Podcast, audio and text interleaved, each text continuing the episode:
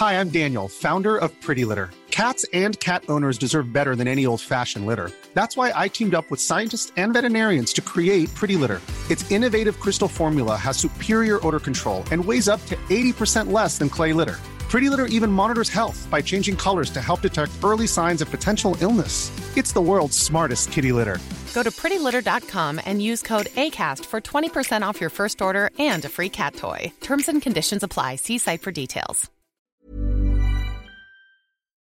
Et voilà qui nous amène au titre de votre journal de 6 heures. À la une, ce matin, on vous emmène dans les Alpes-Maritimes où la pression migratoire ne cesse de croître. 10% d'interpellations supplémentaires en 2023 et une inquiétude majeure à l'approche des JO alors que les forces de l'ordre seront mobilisées pour assurer la sécurité. La France deviendra-t-elle une passoire ou plutôt le sera-t-elle encore davantage? On posera la question à mes invités sur ce plateau. On entendra également ce matin la colère des familles de victimes du narcobanditisme à Marseille. Elles multiplient les procédures judiciaires contre l'État pour qu'il respecte ses obligations en matière de sécurité. 2023 marque d'ailleurs un triste record, 49 morts et 113 blessés sur fond de trafic de drogue. Consulter les élèves sur le port de l'uniforme à l'école, c'était la fausse bonne idée d'un lycée du Mans qui faisait partie de la liste des établissements volontaires pour l'expérimentation lancée et voulue par le chef de l'État. Nous sommes rendus sur place et vous le verrez, le proviseur est assez déçu. On commence tout d'abord avec la frontière franco-italienne sous intense pression migratoire. Dans les Alpes-Maritimes, 44 000 personnes ont été euh, interpellées pour avoir euh, tenté d'entrer illégalement sur le sol français en 2023. cela s'ajoute la problématique des mineurs étrangers non accompagnés. Près de 6 000 d'entre eux ont été débarqués en France l'année dernière. Oui, centre de rétention euh, administrative, cellules, hôtels, les différentes structures sont toutes saturées. Le département des Alpes-Maritimes demande des renforts policiers au plus vite. Reportage à Menton de Stéphanie Rouquier. À la gare de Menton-Garavant, tous les trains en provenance d'Italie sont contrôlés. C'est actuellement le passage principal des personnes en situation irrégulière voulant entrer en France. Ça, ça vous donne pas un droit d'aller parce que la carte est périmée. C'est la même chose que le monsieur. Vous comprenez? Le monsieur, t'as contrôlé là? C'est bon, c'est bon, Merci.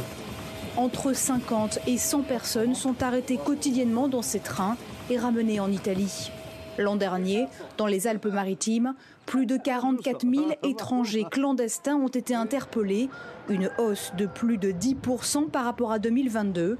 Alors, tous les services de l'État saturent. On arrive effectivement à des cras saturés, à des euh, cellules au sein des commissariats saturés. Là-dessus, on rajoute pour nos collègues PAFistes bah, les contrôles aux frontières, pour nos forces mobiles également qui sont mobilisées, donc les CRS, les gendarmes mobiles et euh, la force sentinelle, bah, des interpellations et des contrôles permanents aux frontières, aux péages d'autoroute.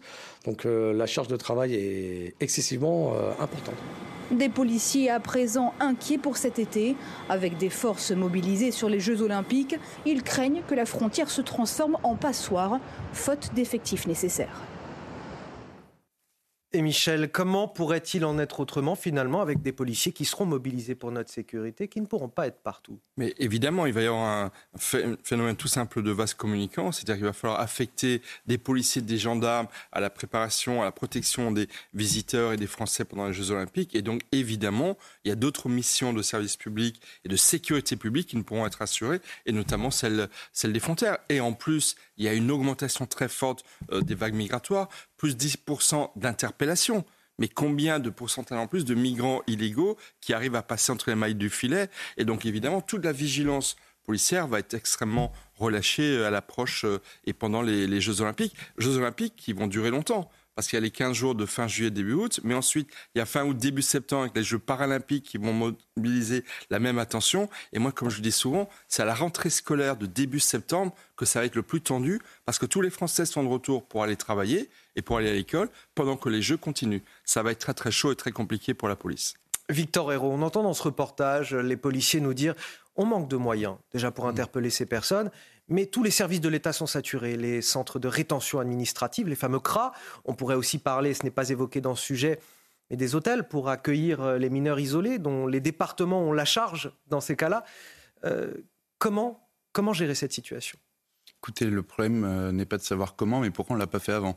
C'est un, un, débat qui couvre depuis allez, 40 ans, qui a été inaudible pendant un moment, puis là qui commence à se débrider un petit peu. enfin, il se débride au moment où le pays est continuellement euh, comme on dit, en tension ou en crise. C'est-à-dire que le moindre événement qu'on organise, on sait qu'il va se passer euh, n'importe quoi. On sait qu'on va pas pouvoir gérer. Euh, on se demande comment on va faire, comment on va financer, comment on va mettre en place des mesures. tout ça, c'est bien avant qu'il faut le faire. Et en fait, il faut se donner les moyens de pouvoir organiser ces événements-là. C'est-à-dire avant de pouvoir offrir au monde, là on va offrir un spectacle qui est catastrophique, avant de pouvoir offrir au monde un spectacle sportif de ce niveau-là, il va falloir se poser la question de notre propre sécurité dans le calme, c'est-à-dire quand il n'y a même pas d'événement mondial, quand il n'y aura pas, même quand il n'y a pas autant d'invités en France. La question des Alpes-Maritimes, euh, c'est la question des flux migratoires entrants. Est-ce qu'il y a quelque chose qui permet de régler la situation dans la loi immigration qui a été proposée, dans le pacte asile et immigration euh, européen également? Ou est-ce qu'on n'a aucune réponse par rapport à cela? Alors, on voudrait nous le faire croire, mais la réalité, c'est que, par exemple, la loi immigration, ce sont des dizaines de mesurettes et non pas de mesures qui changent complètement la donne.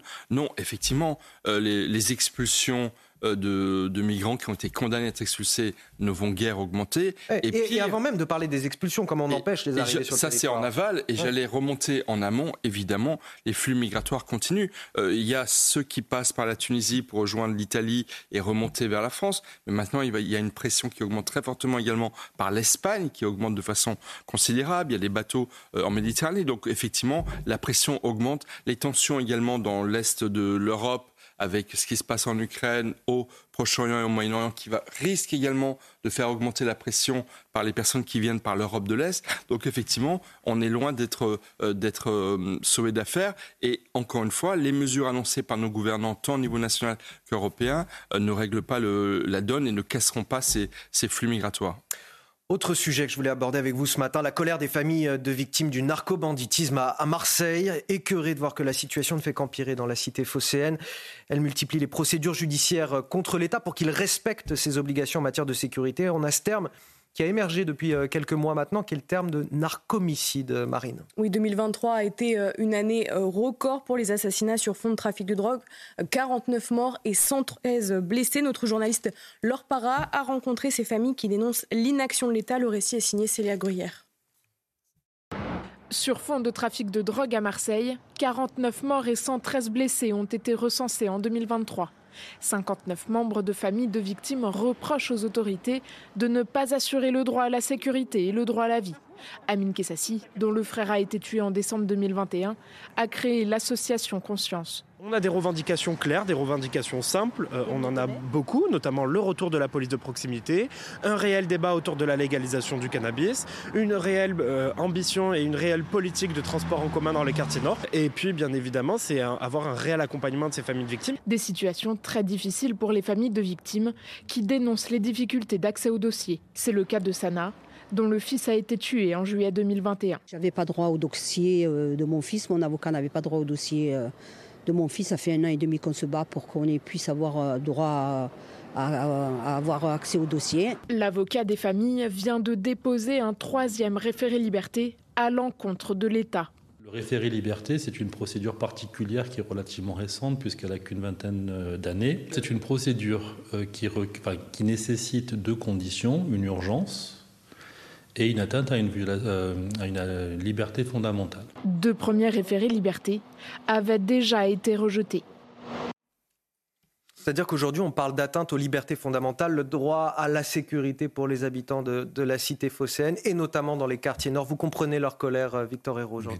Évidemment que je comprends leur colère, mais euh, c'est-à-dire que là, euh, tout, est illustré. Donc on a déjà les habitants de Marseille qui sont complètement hein, habitués qu'on en est à inventer des néologismes comme narcomicide, c'est quand même que c'est plus un fait divers, ça devient un fait de société. C'est très significatif. évidemment, mais évidemment, c'est-à-dire qu'on invente des nouveaux mots pour décrire effectivement des phénomènes auxquels les gens se sont habitués, c'est-à-dire qu'ils n'en sont plus euh, à, comment dire à pleurer euh, les, morts ou à se demander pourquoi il y a des morts, ils sont soit à se demander pourquoi ils n'arrivent pas à accéder au dossier. Donc il y a aussi toujours la réponse de l'État qui est inefficace, le millefeuille administratif, on comprend rien, on n'arrive pas à avoir les documents, on n'arrive pas à traiter les dossiers.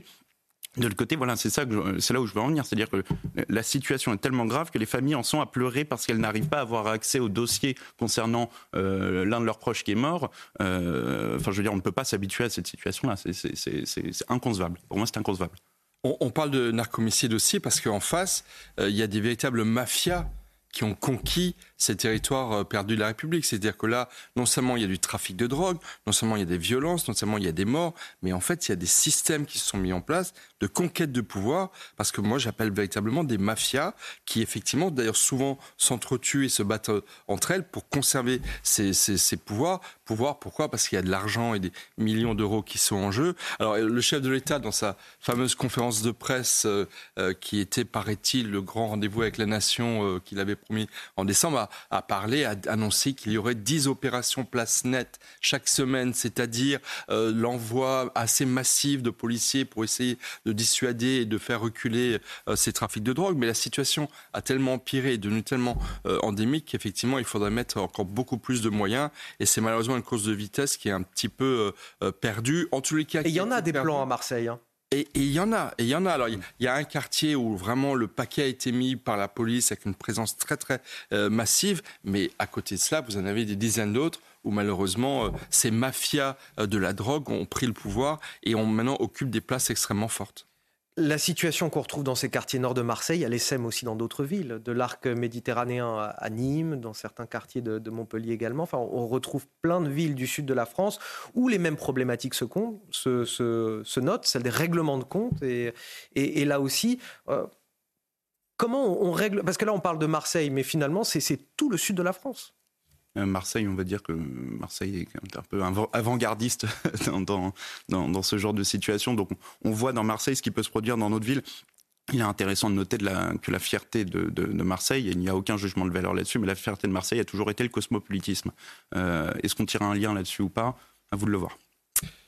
Euh, le sud de la France, mais je pense que ça va malheureusement bien au-delà.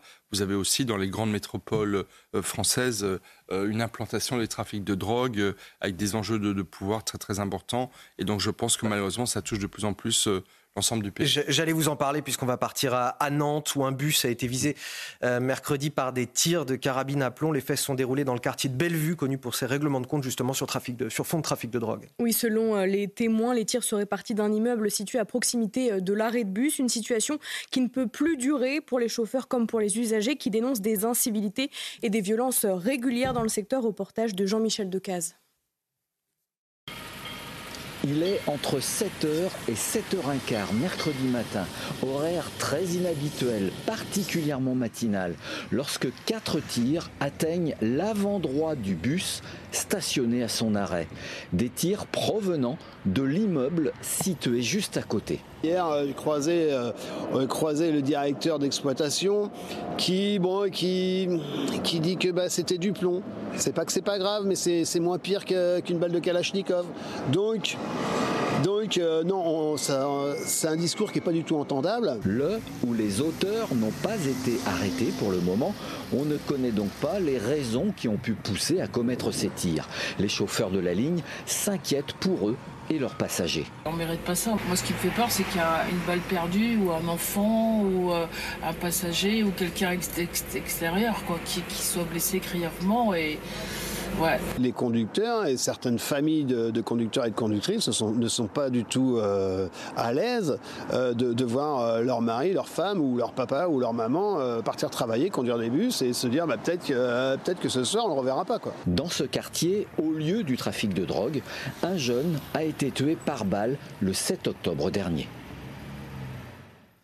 Euh, alors là, on en vient carrément à dire, euh, bon, ça aurait pu être pire, ça aurait pu être euh, des balles de Kalachnikov, ce ne sont que des tirs de carabine à plomb. Voilà ce qu'on rétorque à, ces syndicalistes de cette société de transport. c'est un petit peu compliqué à entendre pour eux, on ne peut pas laisser des passagers, des travailleurs, des chauffeurs de bus arriver au boulot avec la boule au ventre, justement, et peut-être euh, risquer euh, leur vie en, arrivant à cet arrêt de bus. Ce sont évidemment des arguments euh, totalement scandaleux et les Français ne sont, pas dupes. Les violences urbaines, ces violences urbaines sont inadmissibles et s'en prendre à des chauffeurs de bus, s'en prendre à des bus dans lesquels vous avez à la fois des agents publics et évidemment des, des passagers, c'est extrêmement grave et ça devrait être une circonstance aggravante en cas, il faut l'espérer, d'interpellation de, celui qui a, commis, euh, qui a commis ces faits. Mais malheureusement, les violences contre tous les agents de mobilité sont extrêmement nombreuses.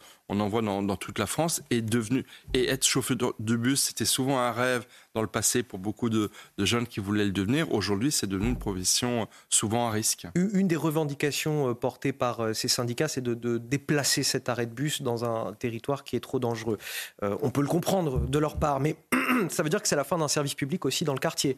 Dans un quartier avec des habitants qui sont déjà confrontés à des difficultés, de la violence, de l'insécurité, et qui voient leur service public peut-être si tel est le cas, si cet arrêt de bus est déplacé, bah, les services publics s'éloignaient aussi de, leur quartier. Et là, c'est la victoire de ces euh, territoires euh, euh, voilà, qui sont hors du giron de la République, finalement, où c'est le narcotrafic qui règne. Mais vous l'avez dit, c'est-à-dire que c'est à l'arrêt de bus, c'est à la municipalité, c'est à l'État de réaménager euh, son territoire hmm. pour faire place aux délinquants, au trafic de drogue. il faut d'abord assurer la sécurité plutôt que d'éloigner les arrêts de bus en fait, et les services publics. Puis l'argument de, de, ça aurait pu être pire, c'est un argument qu'on sort pour se rassurer quand il y a un cas de force majeure, quand il y a une catastrophe qui nous tombe dessus qui est inévitable. Là, c'est pas ça aurait pu être pire, c'est ça va être pire. C'est-à-dire que si on en est à juste dire bon bah ça aurait pu être pire et puis on ne fait rien, et on n'agit pas, ça va être pire. Les balles de Kalachnikov, elles vont venir, elles vont finir par venir un jour. C'est un quartier où il y a eu un mort euh, il y a quelques semaines, le rappelait le, reportage. Voilà, s'il faut que la police municipale s'adapte et mette des agents euh, près de cette voie de bus pendant quelques semaines, quelques mois, eh bien qu'ils le fassent parce que c'est évidemment indispensable pour, le, pour la vie des, des habitants de ce quartier. 6h sur CNews, on passe au rappel de l'actualité avec Marine Sabourin. Dans l'affaire Théo, le policier auteur du coup de matraque condamné à 12 mois d'emprisonnement avec sursis. Les deux autres policiers ont été condamnés à 3 mois d'emprisonnement avec sursis. Les trois magistrats n'ont pas retenu la qualification de violence volontaire ayant entraîné une mutilation ou infirmité permanente. La mobilisation des agriculteurs se poursuit en Haute-Garonne. L'autoroute A64 est toujours bloquée depuis jeudi. Ces agriculteurs protestent contre le manque de moyens et les importantes restrictions qui pénalisent leur activité. Sur demande d'Emmanuel Macron, les préfets iront à la rencontre des agriculteurs ce week-end. Emmanuel Macron a justement présenté ses vœux aux armées. Hier, le président a exhorté les industriels de défense français à accélérer le passage au mode économie de guerre afin de répondre plus vite aux besoins de l'Ukraine dans la guerre contre la Russie. Une victoire russe, c'est la fin de la sécurité européenne, a-t-il affirmé. Allez, on en vient à cette centaine d'établissements scolaires qui devraient euh, tester l'uniforme dès la rentrée prochaine, annonce faite par Emmanuel Macron lors de sa grande conférence de presse mardi dernier. Parmi les volontaires, un lycée du Mans, dans la Sarthe seulement, voilà. 78% euh, des élèves qui euh, ont été consultés ont voté contre cette expérimentation. Reportage, Michael Chailloux.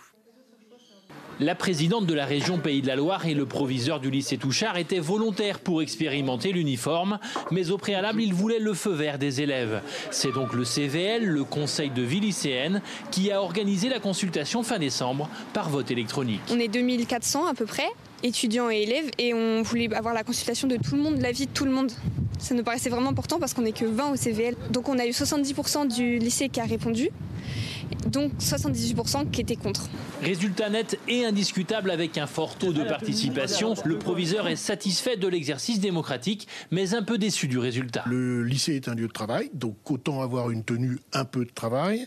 Et puis tout ce qui concourt à l'identité et à la singularité d'un établissement est, je crois, positif pour les élèves et leurs familles. Le débat est connoté parce qu'il est porté euh, politiquement par une partie euh, de, des partis politiques, donc forcément connoté comme étant euh, pas bon, surtout dans le monde de l'éducation nationale. Emmanuel Macron n'a pas dit si la centaine d'établissements qui va expérimenter l'uniforme devra auparavant consulter les élèves.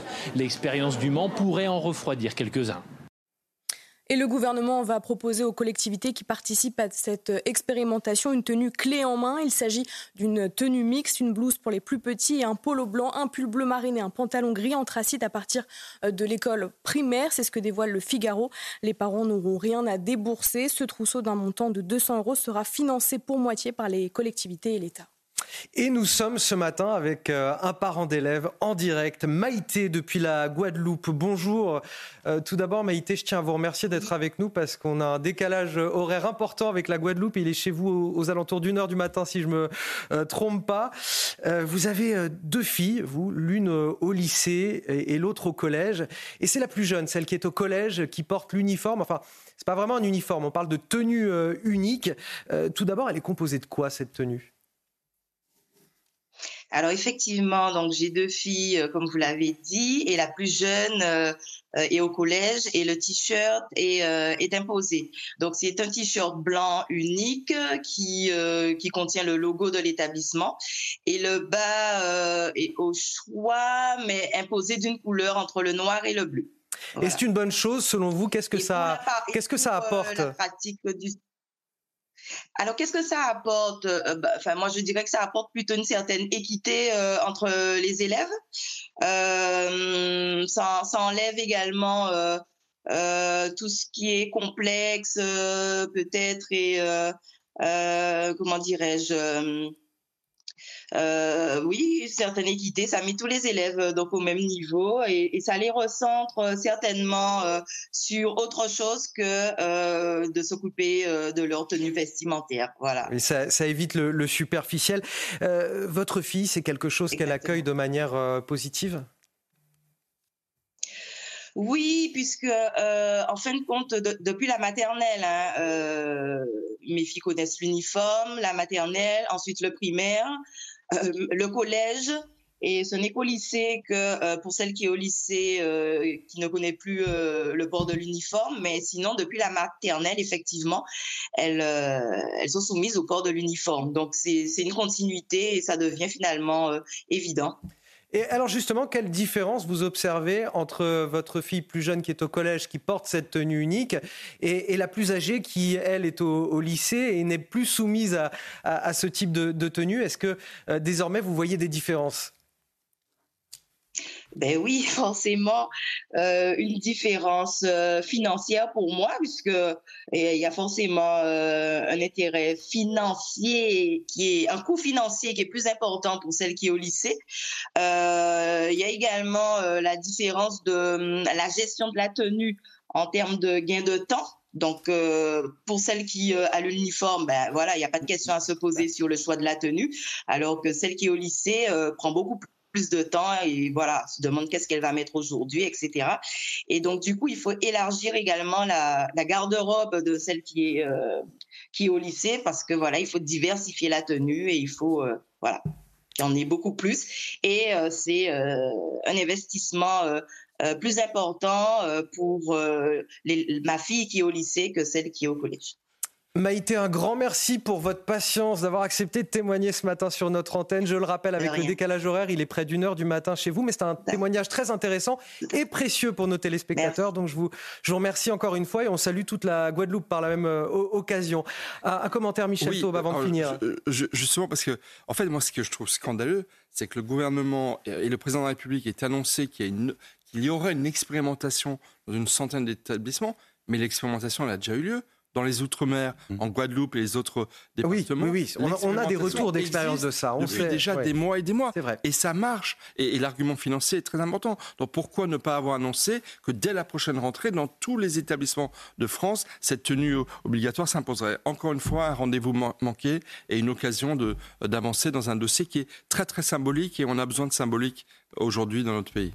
Messieurs, si vous le voulez bien, vous restez avec moi. On va marquer une courte pause. On revient dans un instant. On évoquera la situation des agriculteurs, des agriculteurs très en colère depuis trois jours, qui manifestent en, Haute-Garonne, qui luttent littéralement pour leur survie. Et puis plus globalement, c'est un enjeu de souveraineté alimentaire pour notre pays. On en parle juste après la pause. À tout de suite.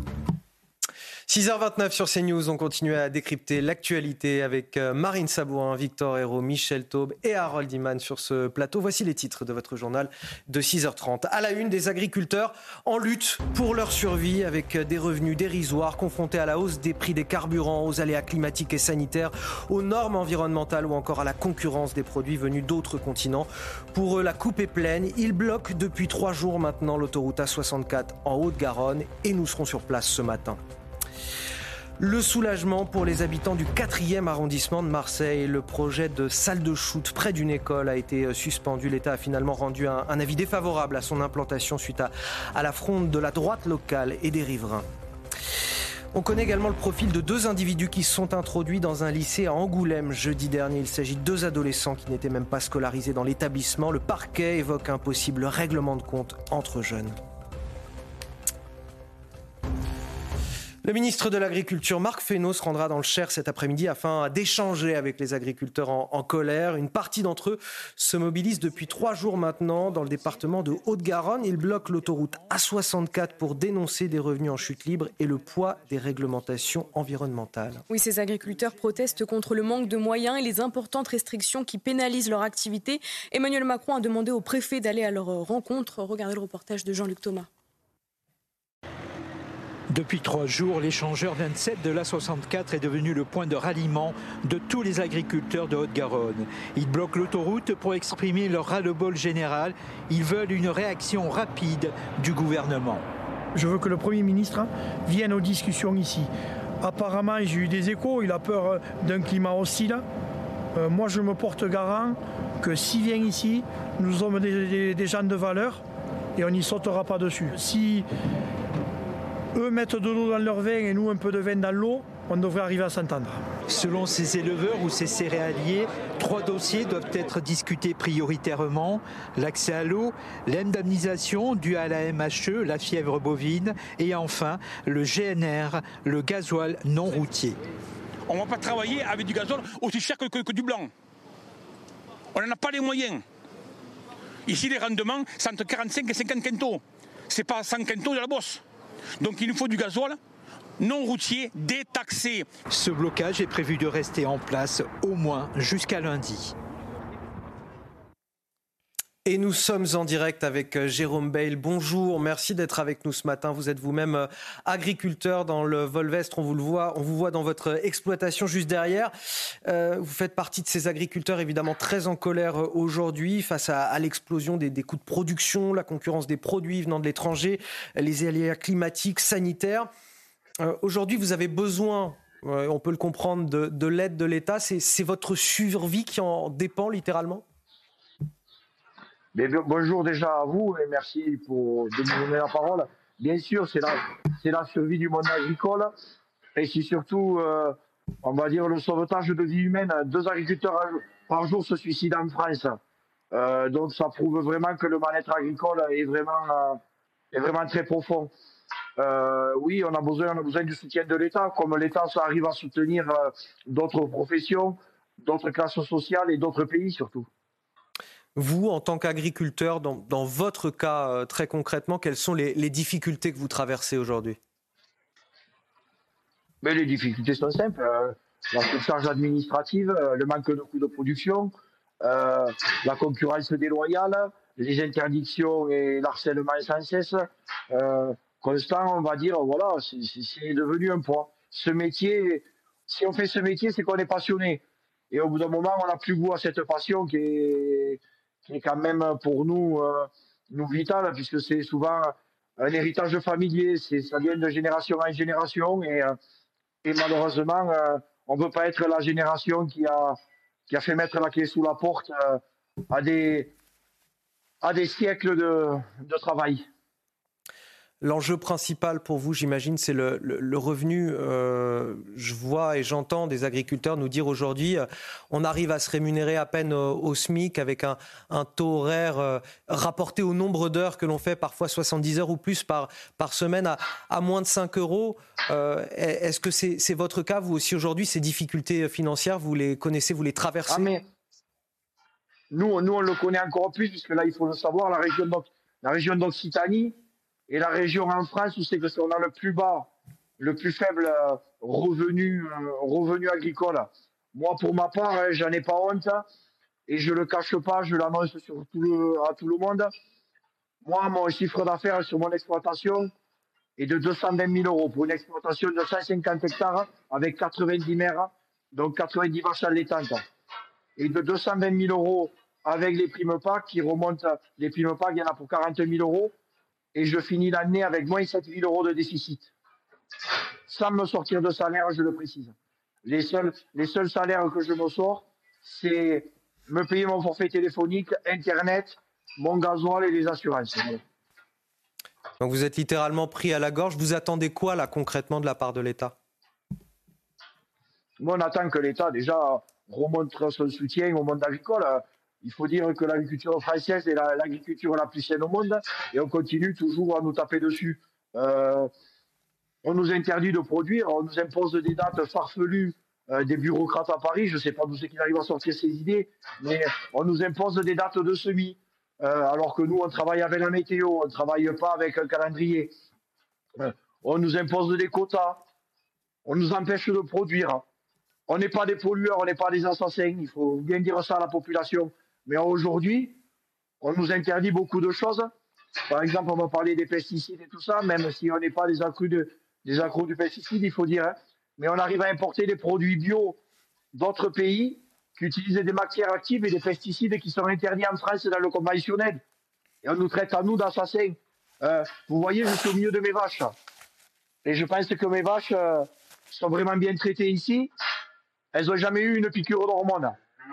On arrive à nous empêcher de produire en France et d'importer de la viande d'autres pays, du Brésil, des États-Unis, du Canada, où le premier truc qu'on fait à un veau au caniné, ce n'est pas y mettre une boucle pour les prélever sanitaires comme on fait chez nous, mais leur mettre une piqûre d'hormone dans l'oreille.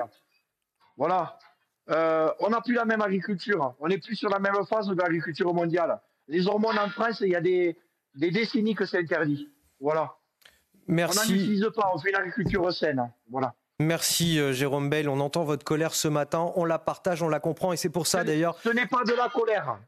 Ce n'est pas de la Ce n'est pas de la colère, vous nous dites. Euh, du tout. C'est, on va dire que c'est de, on est déterminé maintenant. Ce n'est pas les mêmes mots. Sous la colère, on pourra faire des choses que on regrettera plus tard. Moi, dans, dans mon blocage que j'ai que j'ai lancé, quand j'ai lancé l'appel, le premier mot, ça a été euh, respect. Et nous, on respecte euh, les lieux où on est, l'autoroute.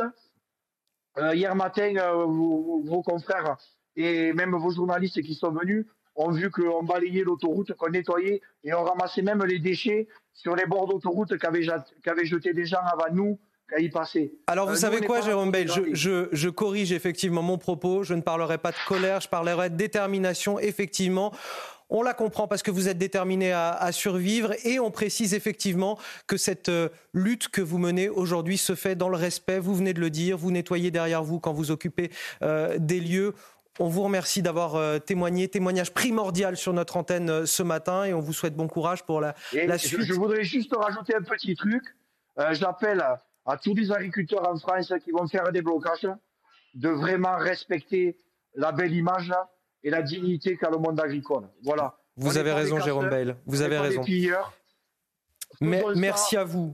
Sortant grandi et digne. Merci beaucoup. Merci à vous. Merci d'avoir témoigné euh, ce matin. Euh, Michel Taupe, c'est très important ce témoignage parce que au-delà même, et, Jérôme nous le disait, il y a un taux de suicide très important chez les agriculteurs parce que c'est leur euh, la survie de leur exploitation est, est, en jeu. Mais quand on a des agriculteurs qui ne qui ne marchent pas, dont les exploitations sont obligées de fermer, évidemment, il n'y a personne derrière pour reprendre ces exploitations. Ça veut dire que demain, on n'aura plus de jeunes agriculteurs qui vont se lancer dans le métier. Et tout l'enjeu derrière tout ça, c'est aussi notre souveraineté alimentaire. Évidemment, là, il y a un télescopage de multiples facteurs internationaux, européens, réglementaires, économiques, l'inflation qui n'a pas profité aux agriculteurs. Et c'est vrai que là, on, sent qu'on a un moment décisif. En fait, moi, je pense que, parce qu'il n'y a pas qu'en Haute-Garonne, à Avignon aussi, il y a eu des, échauffourées, des manifestations de colère et de détermination euh, d'agriculteurs. Et c'est vrai que ça bouge. Alors, on dit qu'au sommet de l'État, il y a une très grande vigilance. Le chef de l'État qui appelle les préfets à aller au devant. Moi, je pense que, honnêtement, là, c'est le baptême du feu pour Gabriel Attal. Euh, le ministre de l'Agriculture se rend dans le Cher, c'est très bien, mais il faut aussi qu'il aille en Haute-Garonne. Euh, il y a aussi, je voudrais aussi saluer, il y a quand même, ça bouge un peu, il y a, il y a un délégué interministériel ou équivalent qui est en charge de l'accompagnement des agriculteurs qui sont en détresse, s'appelle Olivier Damézin, qui est un ancien député du, du sud-ouest de, de, la France. Mais il y a urgence, il y a urgence parce qu'on est en train d'assister, je pense, en tout cas moi je le sens comme ça, à la naissance d'un véritable mouvement que j'appellerais un peu les gilets verts, c'est-à-dire que les paysans se mobilisent, ils en ont et pas plus que ras-le-bol. Ils sont déterminés à obtenir des résultats. Et je pense que l'État doit répondre. Et c'est pas en envoyant des préfets, c'est plutôt peut-être en envoyant des politiques sur le terrain, aller au devant de cette colère pour qu'elle ne se transforme pas, encore une fois, en, nouveau mouvement qui, qui euh, perturberait notre pays. Victor Hérault, un mot rapide avant de passer à la suite, parce que j'ai beaucoup de sujets. Euh, non, mais effectivement, vous le dites, c'est pas qu'un problème français, c'est un problème européen. Et ce monsieur a tout à fait raison de pointer du doigt une déconnexion total et comment dire un, décalage total entre d'une part euh, l'idéologie de, de, Bruxelles et du consommateur à qui on a euh, martelé qu'en gros l'agriculture et l'élevage c'était les pesticides et la maltraitance animale, alors que ces gens-là ne connaissent l'agriculture et l'élevage que euh, grâce aux tomates qu'ils ont sur leur balcon et, et, et, aux chiens qui, ou le chat qu'ils ont dans leur appartement. Donc ils n'y connaissent rien et, et, ce monsieur en face a un discours, une formule qui est très belle, je trouve ça magnifique de dire ce ne sont pas des heures de travail, ce ne sont pas des années de travail, ce sont des siècles de travail qui sont derrière lui. Et en réalité, l'agriculture, c'est un fondement de la société et de toutes les civilisations. Et un pays dont les agriculteurs sont sur la paille euh, et meurent effectivement tous les jours, c'est un pays qui a un avenir certain, qui est la catastrophe. Tout autre sujet à présent. Il n'y aura pas de salle de shoot dans le quatrième arrondissement de, Marseille. La fronde de la droite locale et des habitants ont eu, euh, a eu raison du projet. Oui, un soulagement pour ces riverains qui craignaient pour la sécurité de leur quartier. La question d'une structure mobile est désormais envisagée. Le reportage de Maëva Lamy. Dans le quatrième arrondissement de Marseille, c'est le soulagement. Ici, la municipalité souhaitait ouvrir une salle de consommation encadrée de drogue début 2024. Un projet finalement suspendu. L'État a rendu un avis défavorable. Les échanges au sein du comité de pilotage font apparaître à présent des réserves sur l'installation d'une halte soins addiction sur ce site. Je suspends donc ce projet sur ce lieu. Une décision qui soulage les riverains opposés au projet. C'est une reconnaissance que les riverains, les CIQ euh, et tous les acteurs de terrain euh, ben, ont raison. Et quand on disait qu'il n'y avait pas de toxicomanie de rue, que le lieu n'était pas adapté, qui correspondait simplement à une, opportunité, puisque c'est un bien qui appartient à la mairie de Marseille, et en aucun cas ça ne correspondait à une réalité de terrain. Toutefois, le comité de pilotage n'enterre pas le projet, il étudie d'autres localisations ou la création d'une structure mobile, des mesures encore insuffisantes pour cet élu d'opposition. Moi, je pense qu'il ne faut pas des petites solutions, excusez-moi l'expression, petit bras. Il faut véritablement un plan qui va permettre de mettre en numéro un le, le critère de santé publique et l'avenir de ces toxicomanes. En France, des salles de consommation à moindre risque existent déjà à Paris et à Strasbourg. D'ailleurs, il y a effectivement deux salles de shoot qui existent à Paris, à Strasbourg, comme vient de le dire Maëva Lamy, mais euh, avec euh, des résultats assez différents en fonction des, deux lieux. On aura peut-être l'occasion d'en reparler. En tout cas, pour cette salle euh, de consommation à moindre risque à Marseille, les riverains dénonçaient la présence de nombreuses écoles dans le quartier, ce qui pesait euh, sur la sécurité euh, de ce quartier. Les commerces craignaient aussi un accroissement de l'insécurité avec la présence de, dealers. On s'inquiétait d'une chute de l'immobilier aussi pour les petits propriétaires, parce que ça aussi, il faut y penser. C'est tout un quartier qui risquait d'être dénaturé. Et c'est le problème qui se pose finalement avec ces salles de consommation à moindre risque. Euh, beaucoup de gens sont d'accord pour dire qu'il faut euh, prendre soin de ces toxicomanes et les inciter à, arrêter. Néanmoins, personne ne veut de ces salles de shoot à côté de chez lui. Et c'est compréhensible. C'est compréhensible, mais oh, la problématique semble tout assez simple. Euh, peut-être, oui, a des salles de shoot, mais à la condition que ce soit dans un cadre hospitalier. On est quand même dans un pays où nous avons de nombreux centres hospitaliers universitaires, où souvent ce sont des terrains très important. Donc effectivement, oui à ces tentatives d'expérimentation. C'est peut-être mieux qu'effectivement quelqu'un qui, est dépendant à la drogue euh, aille se euh, consommer dans un cadre hospitalier qu'on en envoie des narcotrafiquants euh, derrière lesquels vous avez des mafias, évidemment, mais pas dans un centre-ville, pas dans un quartier où vous avez des écoles, des enfants, des familles, évidemment. Donc il faut le faire dans des lieux qui s'y prête et, c'est ce qui fait toute la différence entre, entre Paris et Strasbourg d'ailleurs sur les deux salles. C'est-à-dire qu'à Strasbourg c'est en dehors de, de lieux d'habitation, c'est plus à l'écart, tandis qu'à Paris c'est dans un quartier euh, résidentiel, c'est près de l'hôpital. Et, à Marseille manifestement le lieu était très très mal choisi. Donc c'est un cadre hospitalier qui doit être mis en place pour pouvoir expérimenter ces, ces tentatives de encore une fois de réorientation de, euh, de, de, personnes qui ont besoin malheureusement d'en consommer pour essayer d'ailleurs à terme de les en, euh, de les rendre moins dépendants. Victor Hérault. Euh, on a une grave crise du, secteur de l'addictologie euh, également en France. Euh, je discutais avec une, addictologue pardon, récemment qui m'expliquait qu'après le Covid, le, nombre de patients avait complètement explosé. Et on a un grave... En fait, tout ceci est très révélateur également du problème de la gestion de la santé mentale et de la consommation de drogue, d'antidépresseurs, de drogue, d'alcool en France. ce sont des sujets majeurs. effectivement, tout cela rejoint l'hôpital et la santé, dont on sait les chantiers qu'il y a. Allez, 6h45 sur CNews, c'est l'heure du rappel de l'actualité avec Marine Sabourin. Gabriel Attal attendu euh, à Saint-Laurent-d'Agny dans le Rhône aujourd'hui. Le Premier ministre doit échanger avec 150 Français pour entendre leurs préoccupations. Un échange rendu public pendant deux heures. Objectif préparer son discours de politique générale prévu le 30 janvier.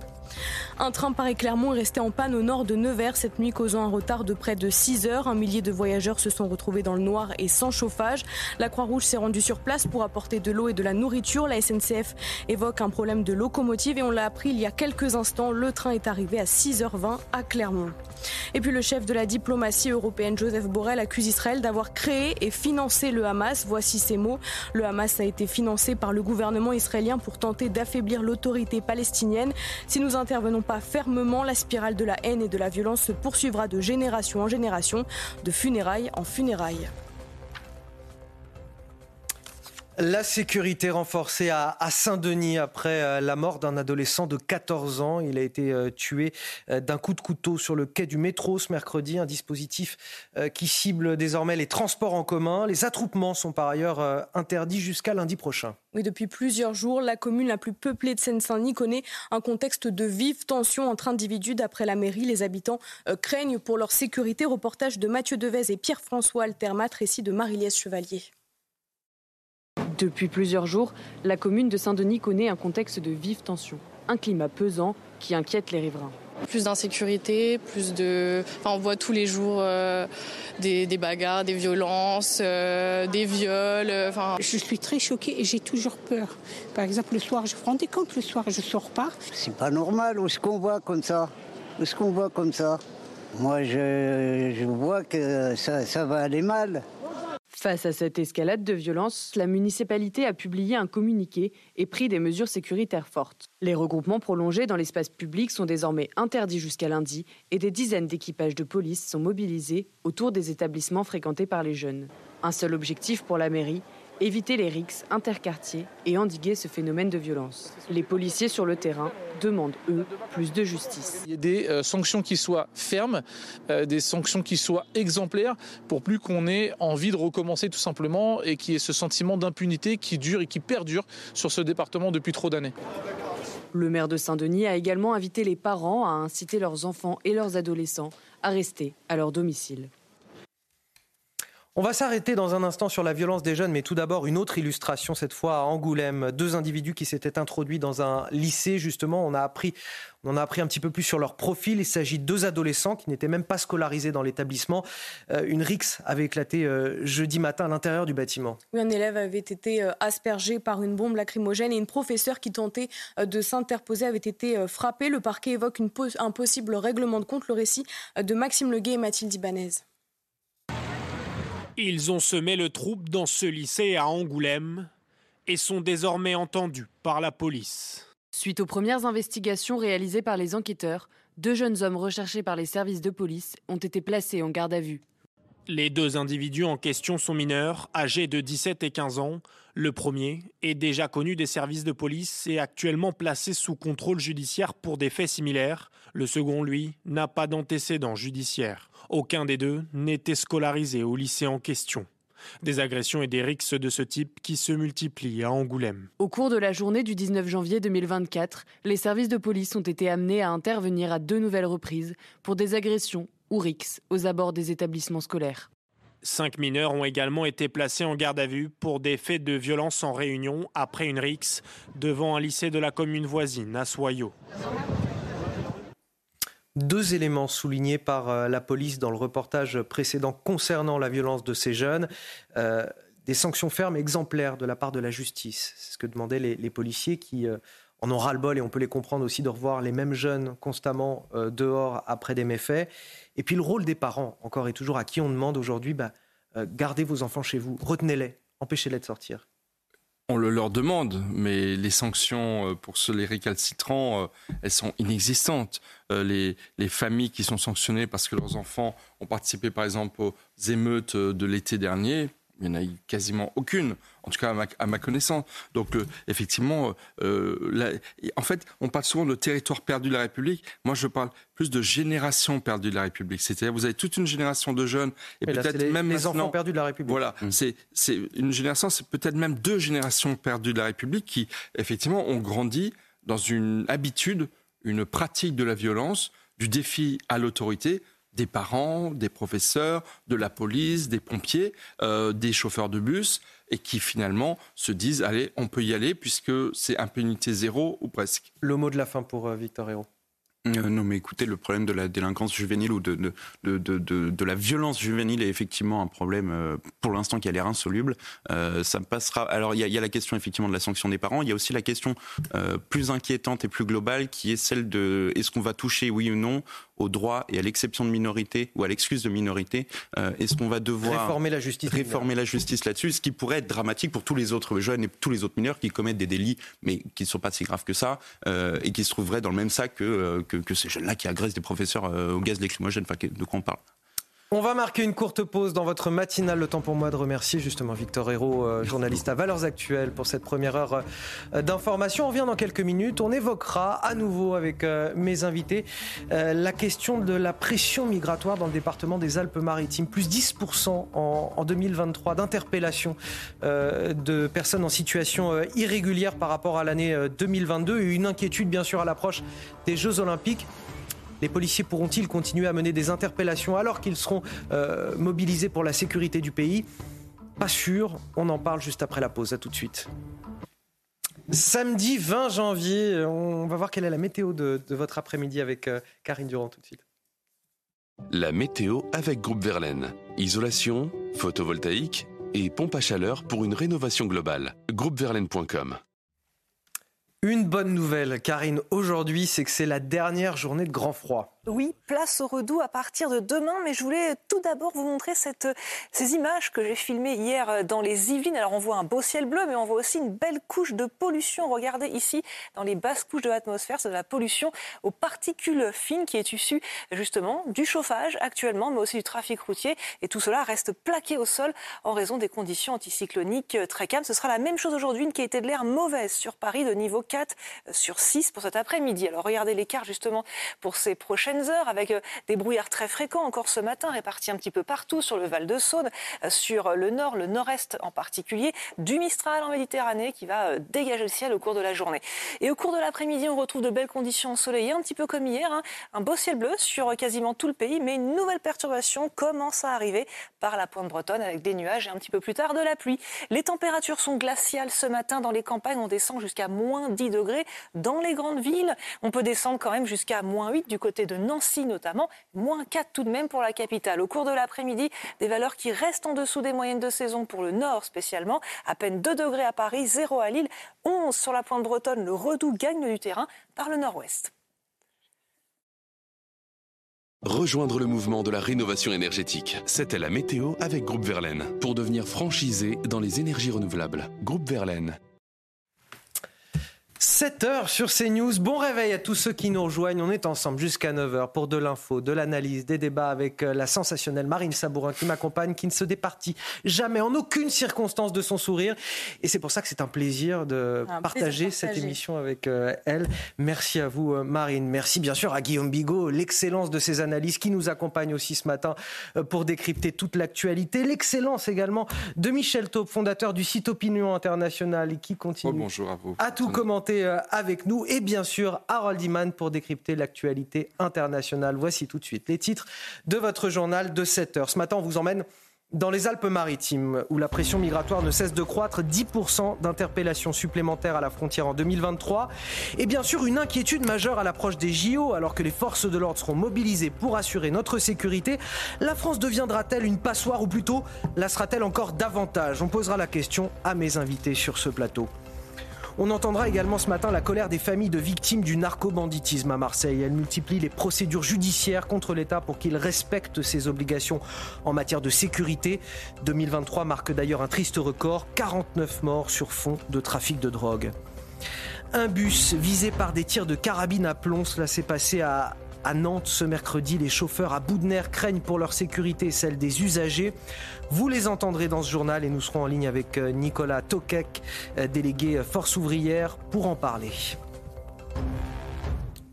La frontière franco-italienne sous intense pression migratoire dans les Alpes-Maritimes. 44 000 personnes ont été interpellées pour avoir tenté d'entrer légalement sur le territoire euh, français en 2023. cela s'ajoute la problématique euh, des mineurs étrangers non accompagnés. Près de 6 000 d'entre eux ont débarqué en France l'année dernière. Oui, centre de rétention euh, administrative, cellules, hôtels, les différentes structures sont toutes saturées. Le département des Alpes-Maritimes demande des renforts policiers au plus vite. Reportage à Menton avec Stéphanie Rouquet. À la gare de Menton-Garavant, tous les trains en provenance d'Italie sont contrôlés. C'est actuellement le passage principal des personnes en situation irrégulière voulant entrer en France. Ça, ça vous donne pas un droit d'aller parce que la carte est payée.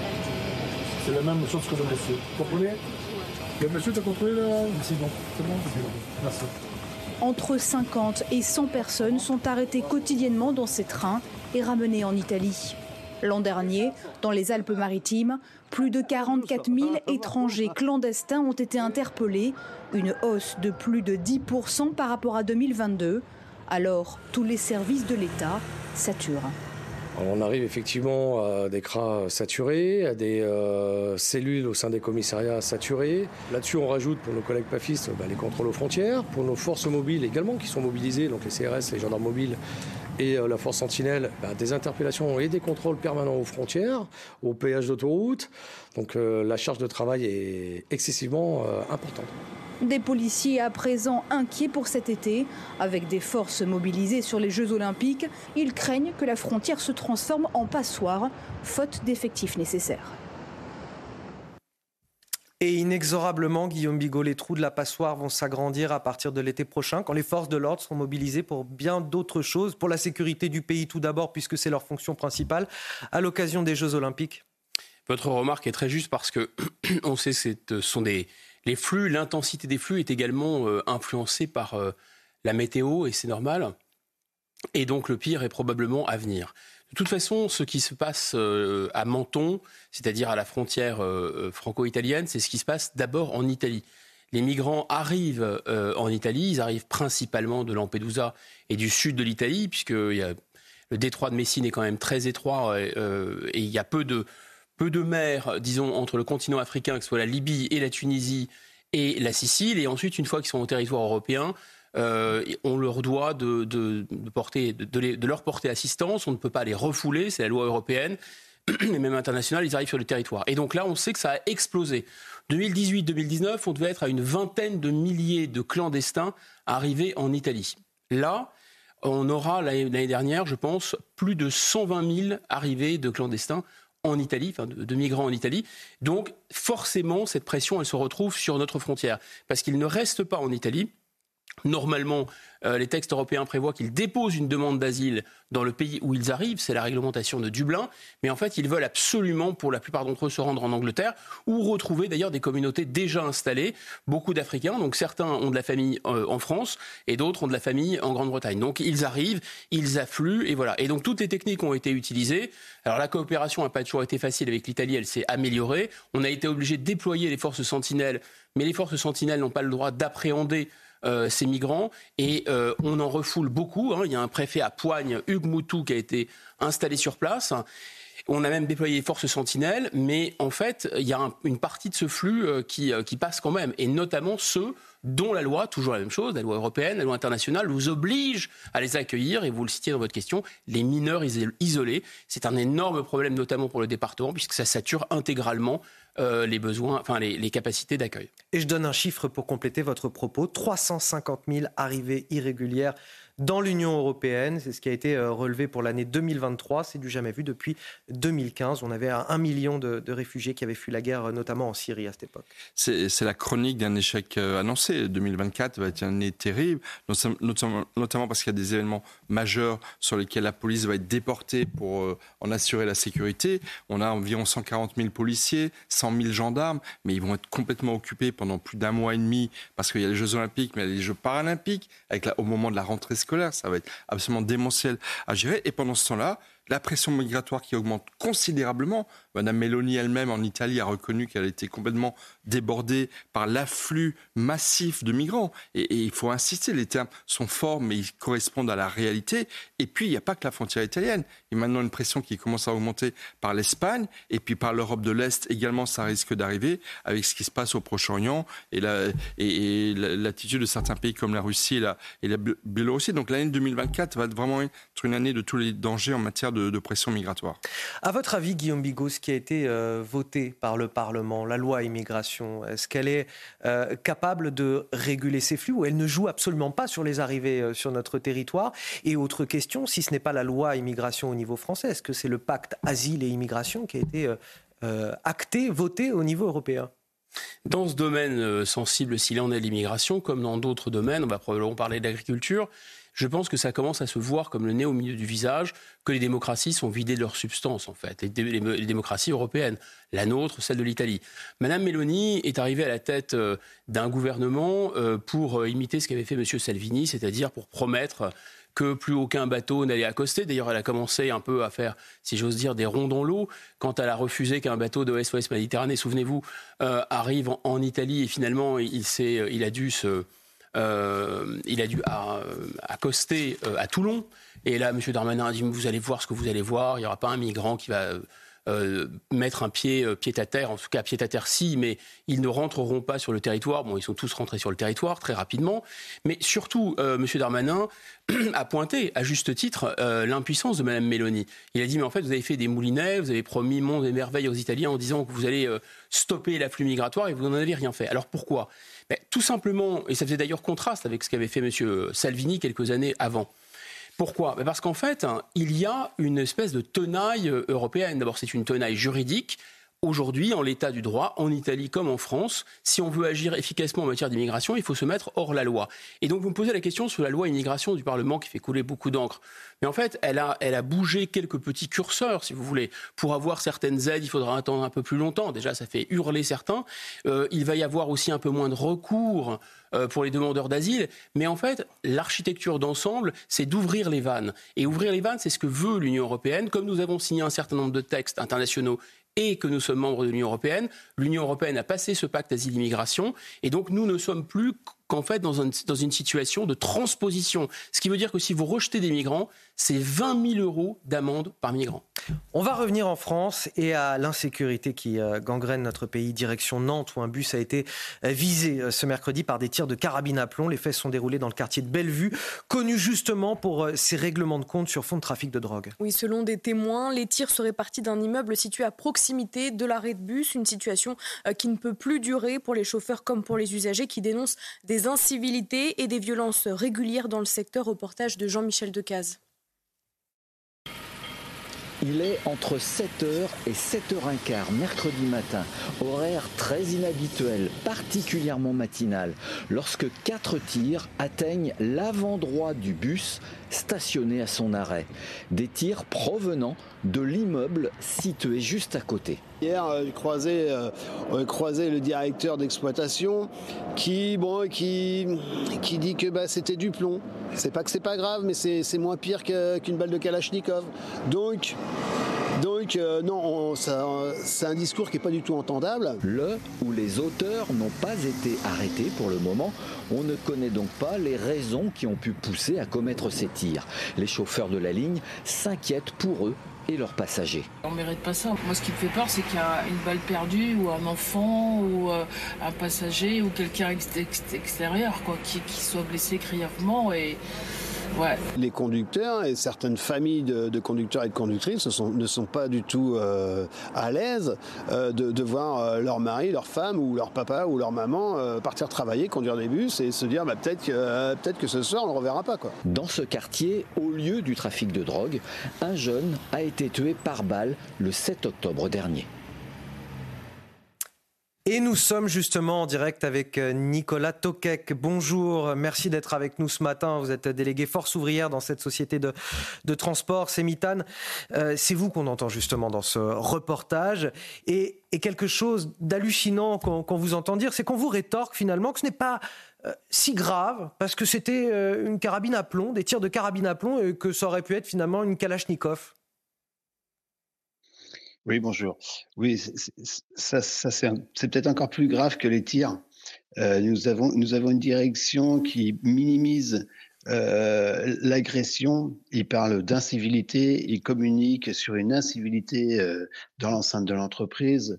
Euh, nous avons le président de la Sémitane, Monsieur Bolo, qui est, qui est euh, dernièrement, il était chargé de la sécurité sur Nantes sur Nantes euh, et ce personnage aussi nous parle d'incivilité. Lorsqu'on prend la, définition de l'incivilité euh, dans, dans, le Larousse, il nous parle de, l'incivilité, ça veut dire euh, un manque de politesse, de courtoisie. Oui, c'est quelqu'un qui dit pas merci en fait, l'incivilité. Ouais, ouais, voilà, on, on pourrait, on pourrait associer ça à un enfant qui n'est pas poli, qui ne dit pas merci lorsqu'on lui tend quelque chose. Vous, vous êtes euh, confronté à quoi exactement? C'est la première fois que vous faites face à une situation aussi grave dans ce quartier, à, cet arrêt de bus, ou c'est quelque chose de récurrent? Alors là, oui, on pourrait dire que, c'est euh, c'est ce qu'il y a eu de plus grave parce que c'est directement un véhicule euh, qui est, qui est visé. Là, c'est quatre tirs de plomb, mais demain, nous avons peur et, comment dire, les salariés et en plus leurs familles ont, ont vraiment des craintes de, de, passer euh, un certain temps euh, à faire de la régulation sur ce lieu. Décrivez-nous peut-être ce, ce, quartier un petit peu, parce que beaucoup de nos téléspectateurs ne connaissent pas Nantes et ce quartier plus particulièrement de, de Bellevue. C'est un quartier compliqué? Bah, écoutez, euh, nous ne sommes, nous sommes pas là pour, euh, pour, comment dire, pour traiter des complications qu'il y a dans le quartier, ne faisons pas partie des services de l'ordre.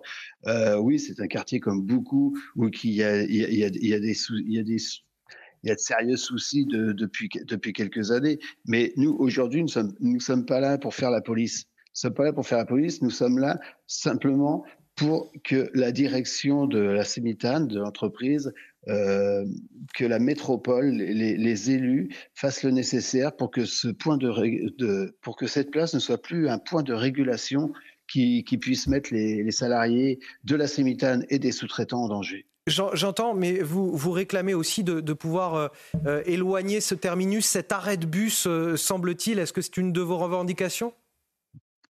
Non, non, Ce qu'on a pu lire dans les articles, c'est pour ça que je vous pose la question. Hein. Peut-être que ce n'est pas le cas. Dites-le moi. Ouais, non, non, non, il y, y, a eu des erreurs décrites, il y a eu des erreurs décrites. Euh, en, en aucun cas, nous, nous voulons euh, que, que, que, cette place ne soit plus desservie. Au contraire, il faut que ça continue à être desservi. C'est un, c'est un pôle d'échange. Il y a énormément de monde euh, autour de cette cité et les, citoyens, les citoyens euh, on, on, leur, on leur doit le, le transport public. Nous, ce que nous voulons, c'est que les les, conducteurs, les conducteurs ne fassent plus de points de régulation à, cet endroit. Ça veut dire les points de régulation, c'est ça, c'est un endroit de terminus. Et lorsqu'ils arrivent au terminus, ils ont entre 3 et 20 minutes en fonction des heures de la journée euh, où ils stationnent. Nous ne voulons plus qu'ils stationnent euh, à, cet endroit pour faire de la régulation. Il y a, a d'autres endroits un petit peu, un petit peu à l'écart. Nous voulons qu'ils remettent ça en place comme ils l'ont fait euh, pendant les vacances de Noël. Merci à vous, euh, Nicolas Tokek, euh, je le rappelle, délégué force ouvrière de la société euh, Sémitane, cette société de transport qui opère justement à Nantes et à, cet arrêt de bus de la station Bellevue, du quartier Bellevue, quartier assez difficile. Merci d'avoir témoigné ce matin sur notre antenne. 7h15 sur CNews, c'est donc l'heure du rappel de l'actualité. C'est avec vous, Marine Sabourin. Le policier auteur du coup de matraque contre Théo condamné à 12 mois d'emprisonnement avec sursis. Les deux autres policiers ont été condamnés à 3 mois d'emprisonnement avec sursis. Les trois magistrats n'ont pas retenu la qualification de violence volontaire ayant entraîné une mutilation ou une infirmité permanente. La mobilisation des agriculteurs se poursuit en Haute-Garonne. L'autoroute A64 est toujours bloquée depuis jeudi. Ces agriculteurs protestent contre le manque de moyens et les importantes restrictions qui pénalisent leur activité. Sur demande d'Emmanuel Macron, les préfets iront à la rencontre des agriculteurs ce week-end. Et le président a présenté euh, ses vœux aux armées. Hier, le président exhorte les industriels de défense français à accélérer le passage au mode économie de guerre afin de répondre au plus vite aux besoins de l'Ukraine dans la guerre contre la Russie. Une victoire russe, c'est la fin de la sécurité européenne, a-t-il affirmé. On va parler de la situation internationale à, présent avec Harold Iman qui nous accompagne sur ce plateau. Les combats qui continuent à, Gaza et la diplomatie qui peine à, trouver une solution euh, négociée. En attendant, on a le haut représentant européen des, Affaires étrangères, l'Espagnol Josep Borrell, qui a euh, bousculé les certitudes en, déclarant que le Premier ministre israélien Benjamin Netanyahou a lui-même favorisé la montée du Hamas à, Gaza. Ce sont des affirmations euh, très graves, Harold Iman. Cette accusation qui remonte à loin mais c'est la première fois qu'un représentant occidental le dit ouvertement et ça a un retentissement politique important. Il a dit ça cette nuit. Tout à fait. Il a dit ça alors qu'il recevait un doctorat euh, honoris causa de l'université de Valladolid en Espagne où il a enseigné autrefois. Et donc on va déjà lui donner la parole pour voir précisément le contenu de ce qu'il a dit. Voici euh, Joseph Borrell hier. Je pense que des pays extérieurs doivent imposer une solution de paix. J'insiste, même si Israël y est opposé. C'est pour stopper ce processus de paix qu'ils ont créé le Hamas. Oui, le Hamas a été financé par le gouvernement israélien pour affaiblir l'autorité palestinienne du Fatah. Alors, euh, ce qui est polémique là-dedans, c'est le moment qu'il a choisi pour le dire parce que le moment diplomatique actuel ne saurait être plus tendu. Mais l'idée de ce qu'il a dit remonte à 1995.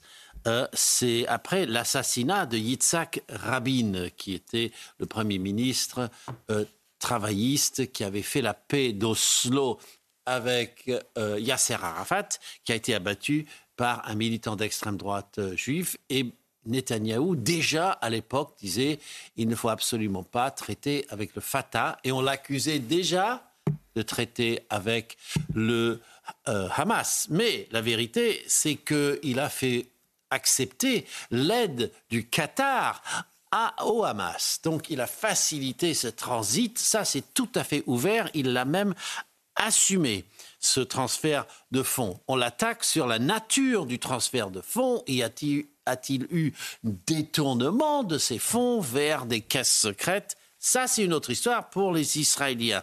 Ce qui est maintenant important, c'est qu'en disant cela, ça veut dire que Netanyahou bloque la solution à deux États des quatre fers. Or, c'est ce que veut à la fois Washington et Paris et Bruxelles. Ils veulent la solution à deux États.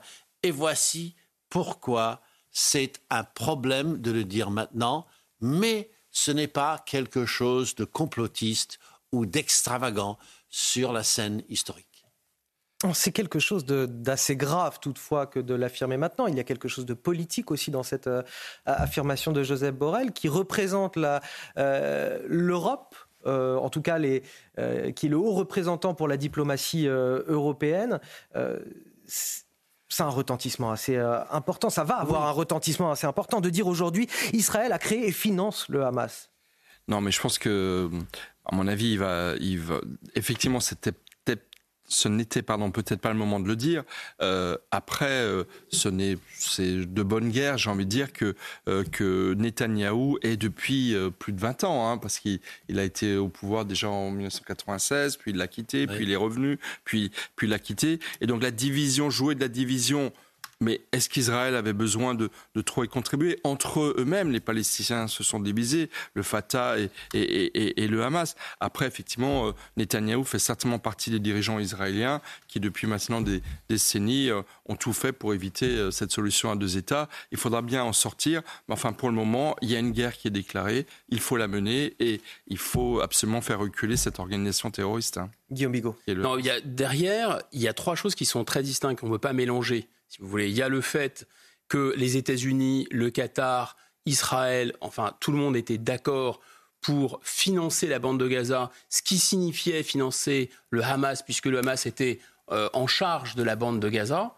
d'une part. D'autre part, il y a le fait que, notamment Benjamin Netanyahou, mais plus généralement le Likoud, a eu, et dès le lendemain du 11 septembre, a compris le profit politique qu'il y avait un peu à disqualifier. Enfin, en fait, tous les opposants à l'idée d'un État palestinien ont vu l'intérêt qu'il y avait à coller l'étiquette islamiste sur le dos euh, de la cause palestinienne. Et de fait, naturellement, et c'est là où je pense qu'il ne faut pas tomber dans le complotisme, naturellement, ce pas les Israéliens qui ont fabriqué l'islamisme au sein euh, de, des mouvements palestiniens, et notamment pas le Hamas. Le Hamas est né spontanément. Je vous rappelle qu'il a gagné des élections. Israël se retire de la bande de Gaza de mémoire en 2005. En 2006, il y a des élections. Le Hamas crée les élections. C'est pas Benjamin Netanyahu qui allait mettre des, bulletins de vote dans les urnes. Enfin, tout ça est complètement euh, délirant. Et ensuite, quelle tartufferie, puisque l'Union européenne et Monsieur, enfin, euh, Borrell parle au nom de l'Union européenne. L'Union européenne a financé toutes les infrastructures du Hamas pendant des années et des années. Euh, autant, sinon plus qu'Israël. Israël n'a fait que faire passer l'argent du Qatar sur son territoire. Euh, euh, cela dit, vous avez tous effectivement dit qu'il ne fallait pas crier au complotisme, mais le problème, c'est que la façon dont il dit laisse penser qu'il y aurait eu un complot de la part d'Israël en, et comme si l'Union européenne découvrait le Hamas. exactement. Pour, compléter peut-être plus directement ce que dit Guillaume, en fait, Joseph Borrell pourrait dire nous, Européens, avons créé, financé le Hamas pour dire la même chose. et, non, mais de facto, euh, sous prétexte effectivement de financer euh, et d'aider euh, la bande de Gaza, il y a eu en fait une sorte de, complicité qui a arrangé finalement tout le monde à soutenir le, Hamas en feignant d'ignorer ce qu'est le Hamas, c'est-à-dire une organisation islamiste terroriste. Pardonnez-moi, mais il parle au nom de qui, Joseph Borrell? C'est aussi ah bah, une question, parce que ces propos sont, graves. Sur le, le, fond du propos est grave. il, parle au nom des États membres, il parle au nom de la Commission européenne, il parle au nom de qui exactement bah, Il y a cette espèce de, blague qui court, c'est pas une blague belge, hein, c'est une blague qui court à Bruxelles, sur le déficit démocratique. Depuis le départ, on nous parle de déficit démocratique. Je pense pas que ce soit un déficit démocratique, je pense qu'il y a l'idée de construire une espèce de super-État qui ne soit pas démocratique. Donc la question que vous posez est juste, il représente qui? Oui, parce que Emmanuel Macron n'a jamais dit ça, par exemple. L'administration de l'Union européenne, qui est une organisation internationale. Donc il représente une administration qui, estime que. Et dans cette administration, le Conseil européen représente les États. C'est comme un c'est comme le. Mais c'est important de le, rappeler, de le préciser, parce qu'en fait, il ne représente aucun État membre en particulier. Quand le Conseil euh, européen dit quelque chose, ça veut dire que les États euh, démocratiquement élus dans les pays décident quelque chose. Quand le Parlement européen décide quelque chose ou fait une motion, bon, on peut dire que c'est un peu démocratique. Là, les institutions euh, de, Bruxelles, la Commission et, et, et M. Borrell représentent personne en tout cas, c'est euh, important d'en parler parce que le, les mots ont un, les mots ont un poids. Harold Iman. Oui, je voulais juste très rapidement rajouter un autre coin de cette histoire, c'est qu'à la décharge de Netanyahou, euh, tous les, les Israéliens étaient d'accord qu'il fallait financer Gaza pour calmer la société là-bas. Et le Hamas a utilisé ce faux calme pour préparer le 7 octobre. Donc ça se rajoute à ce qu'on disait avant. Allez, on va marquer une courte pause. On revient dans un instant. On va évoquer euh, la détresse des agriculteurs français euh, déterminés euh, à survivre en tout cas et qui manifestent leur mécontentement en Haute-Garonne sur l'autoroute A64. on les retrouvera. On sera avec nos équipes sur place dans quelques minutes. De retour avec toute l'équipe de la matinale week-end, Marine Sabourin, Guillaume Bigot, Michel Taube et Harold Iman pour commenter toute l'actualité. Voici les titres de votre journal de 7h30. Des agriculteurs en lutte pour leur survie avec des revenus dérisoires confrontés à la hausse des carburants, euh, les aléas climatiques, sanitaires, aux normes environnementales ou encore à la concurrence des produits venus d'autres continents. Pour eux, la coupe est pleine. Ils bloquent depuis trois jours maintenant l'autoroute A64 en Haute-Garonne. Nous serons sur place dans quelques minutes. Le ministre Soulagement pour les habitants du 4e arrondissement de Marseille. Le projet de salle de shoot a été euh, suspendu. L'État a finalement euh, rendu un avis défavorable à son implantation suite à, à la fronde de la droite locale et des riverains. On en parle dans ce journal. Et puis on connaît le profil de deux individus qui se sont introduits dans un lycée à Angoulême jeudi dernier. Il s'agit de deux adolescents qui n'étaient même pas scolarisés dans l'établissement. Le parquet évoque un possible règlement de compte entre jeunes. Et donc le ministre de l'Agriculture, Marc Fesneau, qui se rendra dans le Cher cet après-midi pour échanger avec les agriculteurs en colère. Une partie d'entre eux se mobilise d'ailleurs depuis trois jours maintenant en Haute-Garonne. Ils bloquent l'autoroute A64 pour dénoncer des revenus en, chute libre et le poids des réglementations environnementales. Oui, ces agriculteurs protestent contre le manque de moyens et les importantes restrictions qui pénalisent leur activité. Emmanuel Macron a demandé au préfet d'aller à leur rencontre. Reportage de Jean-Luc Thomas. Depuis trois jours, l'échangeur 27 de l'A64 est devenu le point de ralliement de tous les agriculteurs de Haute-Garonne. Ils bloquent l'autoroute pour exprimer leur ras-le-bol général. Ils veulent une réaction rapide du gouvernement. Je veux que le Premier ministre vienne aux discussions ici. Apparemment, j'ai eu des échos, il a peur d'un climat hostile.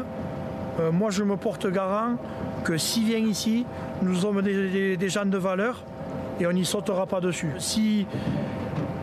Eux mettent de l'eau dans leur vin et nous un peu de vin dans l'eau, on devrait arriver à s'entendre. Selon ces éleveurs ou ces céréaliers, trois dossiers doivent être discutés prioritairement. L'accès à l'eau, l'indemnisation due à la MHE, la fièvre bovine, et enfin le GNR, le gasoil non routier. On ne va pas travailler avec du gasoil aussi cher que, que du blanc. On n'en a pas les moyens. Ici, les rendements, c'est entre 45 et 50 quintaux. Ce n'est pas 100 quintaux de la bosse. Donc il nous faut du gasoil non routier détaxé. Ce blocage est prévu de rester en place au moins jusqu'à lundi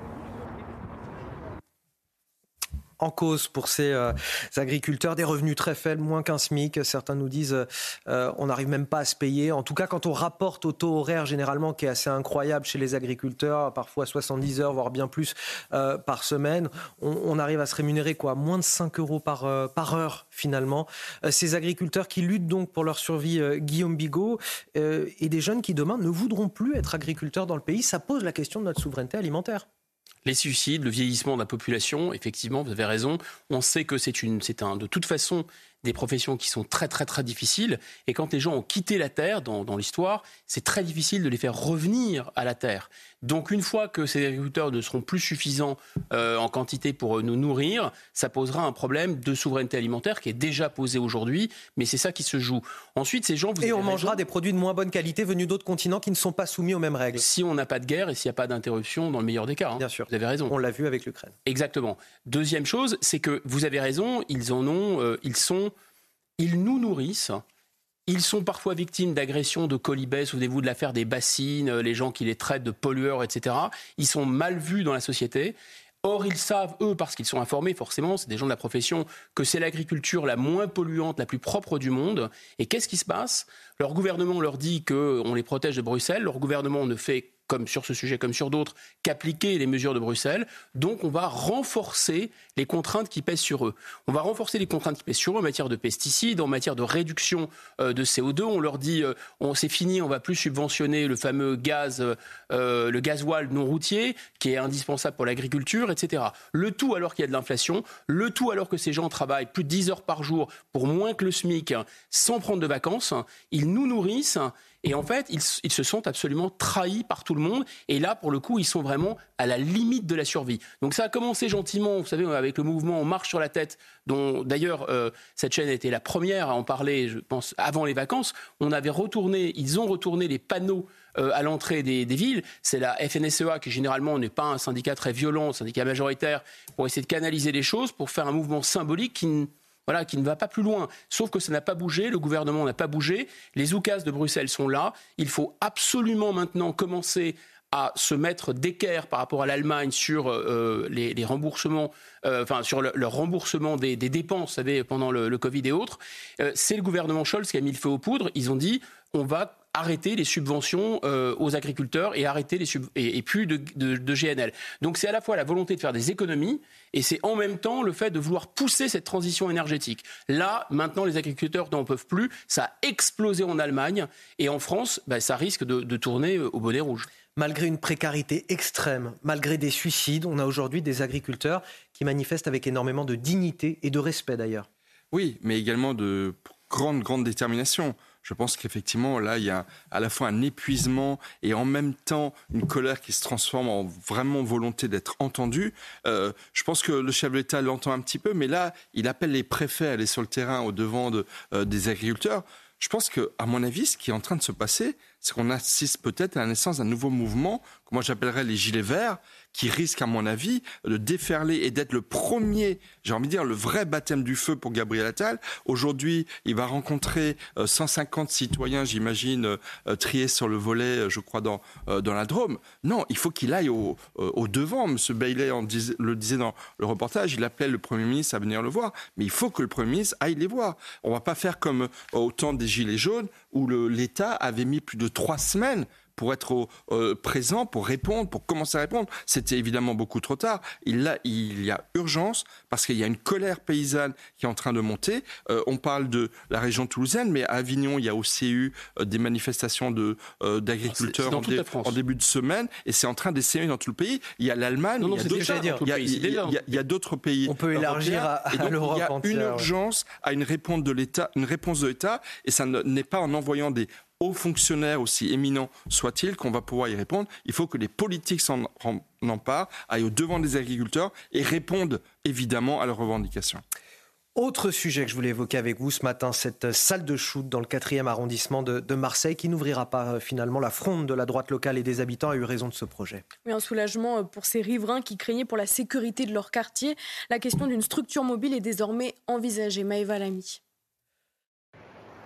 Dans le 4e arrondissement de Marseille, c'est le soulagement. Ici, la municipalité souhaitait ouvrir une salle de consommation encadrée de drogue début 2024. Un projet finalement suspendu. L'État a rendu un avis défavorable. Les échanges au sein du comité de pilotage font apparaître à présent des réserves sur l'installation d'une halte soins addiction sur ce site. Je suspends donc ce projet sur ce lieu. Une décision qui soulage les riverains opposés au projet. C'est une reconnaissance que les riverains, les CIQ euh, et tous les acteurs de terrain euh, ben, ont raison. Et quand on disait qu'il n'y avait pas de toxicomanie de rue, que le lieu n'était pas adapté, qui correspondait simplement à une, opportunité, puisque c'est un bien qui appartient à la mairie de Marseille, et en aucun cas ça ne correspondait à une réalité de terrain. Toutefois, le comité de pilotage n'enterre pas le projet, il étudie d'autres localisations ou la création d'une structure mobile, des mesures encore insuffisantes pour cet élu d'opposition. Moi, je pense qu'il ne faut pas des petites solutions, excusez-moi l'expression, petit bras. Il faut véritablement un plan qui va permettre de mettre en numéro un le, le critère de santé publique et l'avenir de ces toxicomanes. En France, des salles de consommation à moindre risque existent déjà à Paris et à Strasbourg. Alors, on avait eu l'occasion d'avoir euh, en direct sur ce plateau une association de riverains au moment où le projet était encore d'actualité. Ce qu'on nous expliquait, c'était qu'autour de cette euh, salle de shoot, de cette salle de consommation à moindre risque, comme on doit les appeler euh, normalement, il y a de nombreuses écoles, dont une qui jouxte littéralement cette salle, les commerces qui craignaient un, accroissement de, l'insécurité dans le quartier, donc une baisse de leur chiffre d'affaires à cause de la présence de dealers, notamment on s'inquiétait aussi d'une chute de l'immobilier pour les petits propriétaires, ça aussi il faut y penser, les gens qui ont acheté dans le quartier et qui voient l'immobilier chuter en raison de l'insécurité. Voilà tout un, quartier sans problème qui risquait de changer totalement de, physionomie. Et ça, est-ce que c'est quelque chose d'évitable quand on veut installer une euh, salle de shoot dans un quartier euh, résidentiel? Pour moi, ça me semble inévitable. Le quartier change nécessairement avec la présence de ces salles de shoot. Qu'est-ce que vous en pensez, Guillaume Bigot? Ah, Vous savez, la, consommation de stupéfiants, je ne parle même pas de la vente de stupéfiants en amont, c'est de, toute façon euh, l'illégalité. Alors, ce n'est plus un crime, c'est un délit. C'est quand même un délit euh, puni d'un an de prison et de, plusieurs milliers d'euros d'amende. Donc, je pense qu'il faut aller à la racine du problème. Il y a un aspect, si vous voulez, euh, criminel dans cette, ou délictuel dans cette consommation de stupéfiants, et il y a un aspect, on va dire, de santé publique, sanitaire l'idée de la salle de shoot, c'est de limiter les dégâts sanitaires d'abord pour les consommateurs. Ce qui peut s'entendre, c'est tout à fait euh, euh, audible et d'éviter qu'ils consomment dans, la rue. Mais en même temps, c'est quand même étrange que l'État subventionne les associations et autorise les associations à installer sur la voie publique, de manière publique, enfin avec l'aval des autorités et donc de l'État, euh, un endroit où on peut s'adonner à des pratiques absolument illégales. Enfin, normalement, c'est un an de prison. Mais là, pour faire des choses qui vous balent un an de prison, on vous met à disposition, enfin, c'est pas directement l'État, c'est des associations, euh, des salles de shoot. Bon. Alors, on peut dire oui, mais c'est tout de même un moindre mal, etc. Ok, c'est un moindre mal, mais évidemment pas au milieu des riverains, pas proche des écoles. Parce, qu'on le rappelle, on est obligé de mettre une zone blanche autour, c'est-à-dire une zone dans laquelle la police n'intervient pas pour ne pas faire euh, justement pour ne pas empêcher ces, consommateurs de venir. Sinon, ils ont peur de se rendre sur place. Mais tout ça est totalement Et donc ça attire les dealers. Mais c'est très étrange. En plus, ils sont souvent de ce qui s'est passé dans, le 10e arrondissement de Paris avec euh, l'hôpital La Riboisière. Multi-consommateurs, y compris de produits qui, qui leur font perdre tout contrôle. Donc on sait que c'est extrêmement dangereux et puis ça attire évidemment toute une faune. C'est très dangereux pour les riverains. Mais je pense que les, hôpitaux, et vous êtes dans toutes les grandes métropoles, des territoires hospitaliers comme assez importants, il faut les mettre dans un cadre qui est effectivement assez loin des riverains, euh, parce qu'effectivement, il y a une dimension aussi sanitaire qui doit être normalement euh, principale, et il ne faut pas donner évidemment de mauvais exemples aux riverains, aux enfants, aux familles. Enfin, l'État n'installe pas des salles pour s'adonner à l'alcool. Hein. 7h42 sur CNews, on va parler de la violence des jeunes et la sécurité renforcée à Saint-Denis. Après la mort d'un adolescent de 14 ans, il a été tué euh, par un coup de couteau sur le quai du métro ce mercredi. Un dispositif qui cible désormais les transports en commun. Les attroupements sont par ailleurs interdits jusqu'à lundi prochain. Oui, depuis plusieurs jours, la commune la plus peuplée de Seine-Saint-Denis connaît un contexte de vive tension entre individus, d'après la mairie. Les habitants en craignent pour leur sécurité. Reportage de Mathieu Devez et Pierre-François Altermat avec le récit de Marie-Liesse Chevalier. Depuis plusieurs jours, la commune de Saint-Denis connaît un contexte de vive tension, un climat pesant qui inquiète les riverains. Plus d'insécurité, plus de. Enfin, on voit tous les jours euh, des, bagarres, des violences, euh, des viols. Euh, enfin... Je suis très choquée et j'ai toujours peur. Par exemple, le soir, je prends des comptes, le soir, je sors pas. C'est pas normal, où est-ce qu'on voit comme ça? Où est-ce qu'on voit comme ça? Moi, je, je vois que ça, ça va aller mal. Face à cette escalade de violence, la municipalité a publié un communiqué et pris des mesures sécuritaires fortes. Les regroupements prolongés dans l'espace public sont désormais interdits jusqu'à lundi et des dizaines d'équipages de police sont mobilisés autour des établissements fréquentés par les jeunes. Un seul objectif pour la mairie, éviter les rixes interquartiers et endiguer ce phénomène de violence. Les policiers sur le terrain demandent, eux, plus de justice. Il y a des euh, sanctions qui soient fermes, euh, des sanctions qui soient exemplaires, pour plus qu'on ait envie de recommencer tout simplement et qu'il y ait ce sentiment d'impunité qui dure et qui perdure sur ce département depuis trop d'années. Le maire de Saint-Denis a également invité les parents à inciter leurs enfants et leurs adolescents à rester à leur domicile. Guillaume Bigon, on entend les forces de l'ordre nous parler de, sanctions euh, plus fermes, euh, des sanctions de justice plus fermes à l'égard euh, de ces, jeunes délinquants, du rôle des parents aussi, encore et toujours à qui on demande de garder les enfants chez eux tout au long du week-end. Ouais, c'est le phénomène, c'est le phénomène des bandes, même si on pourrait parler d'un continuum d'insécurité. C'est-à-dire, on parle de continuum de sécurité, c'est un terme technocratique, mais, là, il y a un continuum d'insécurité parce que la culture, c'est pas nécessairement des trafics de drogue, hein, ça, peut ne rien avoir à faire avec ça, mais néanmoins, il y a cette culture euh, du trafic, il y a cette culture, la contre-culture qui s'installe, ça devient un modèle, et en plus, il y a là euh, les, les, phénomènes qu'on a, qu'on a souvent euh, commentés, de bandes, de, rixes, mmh. qui rappellent bien d'ailleurs le caractère absolument incontournable du fait d'appartenir à un groupe, surtout quand on est un, un adolescent, et de dire c'est tel quartier contre tel quartier, on va se venger.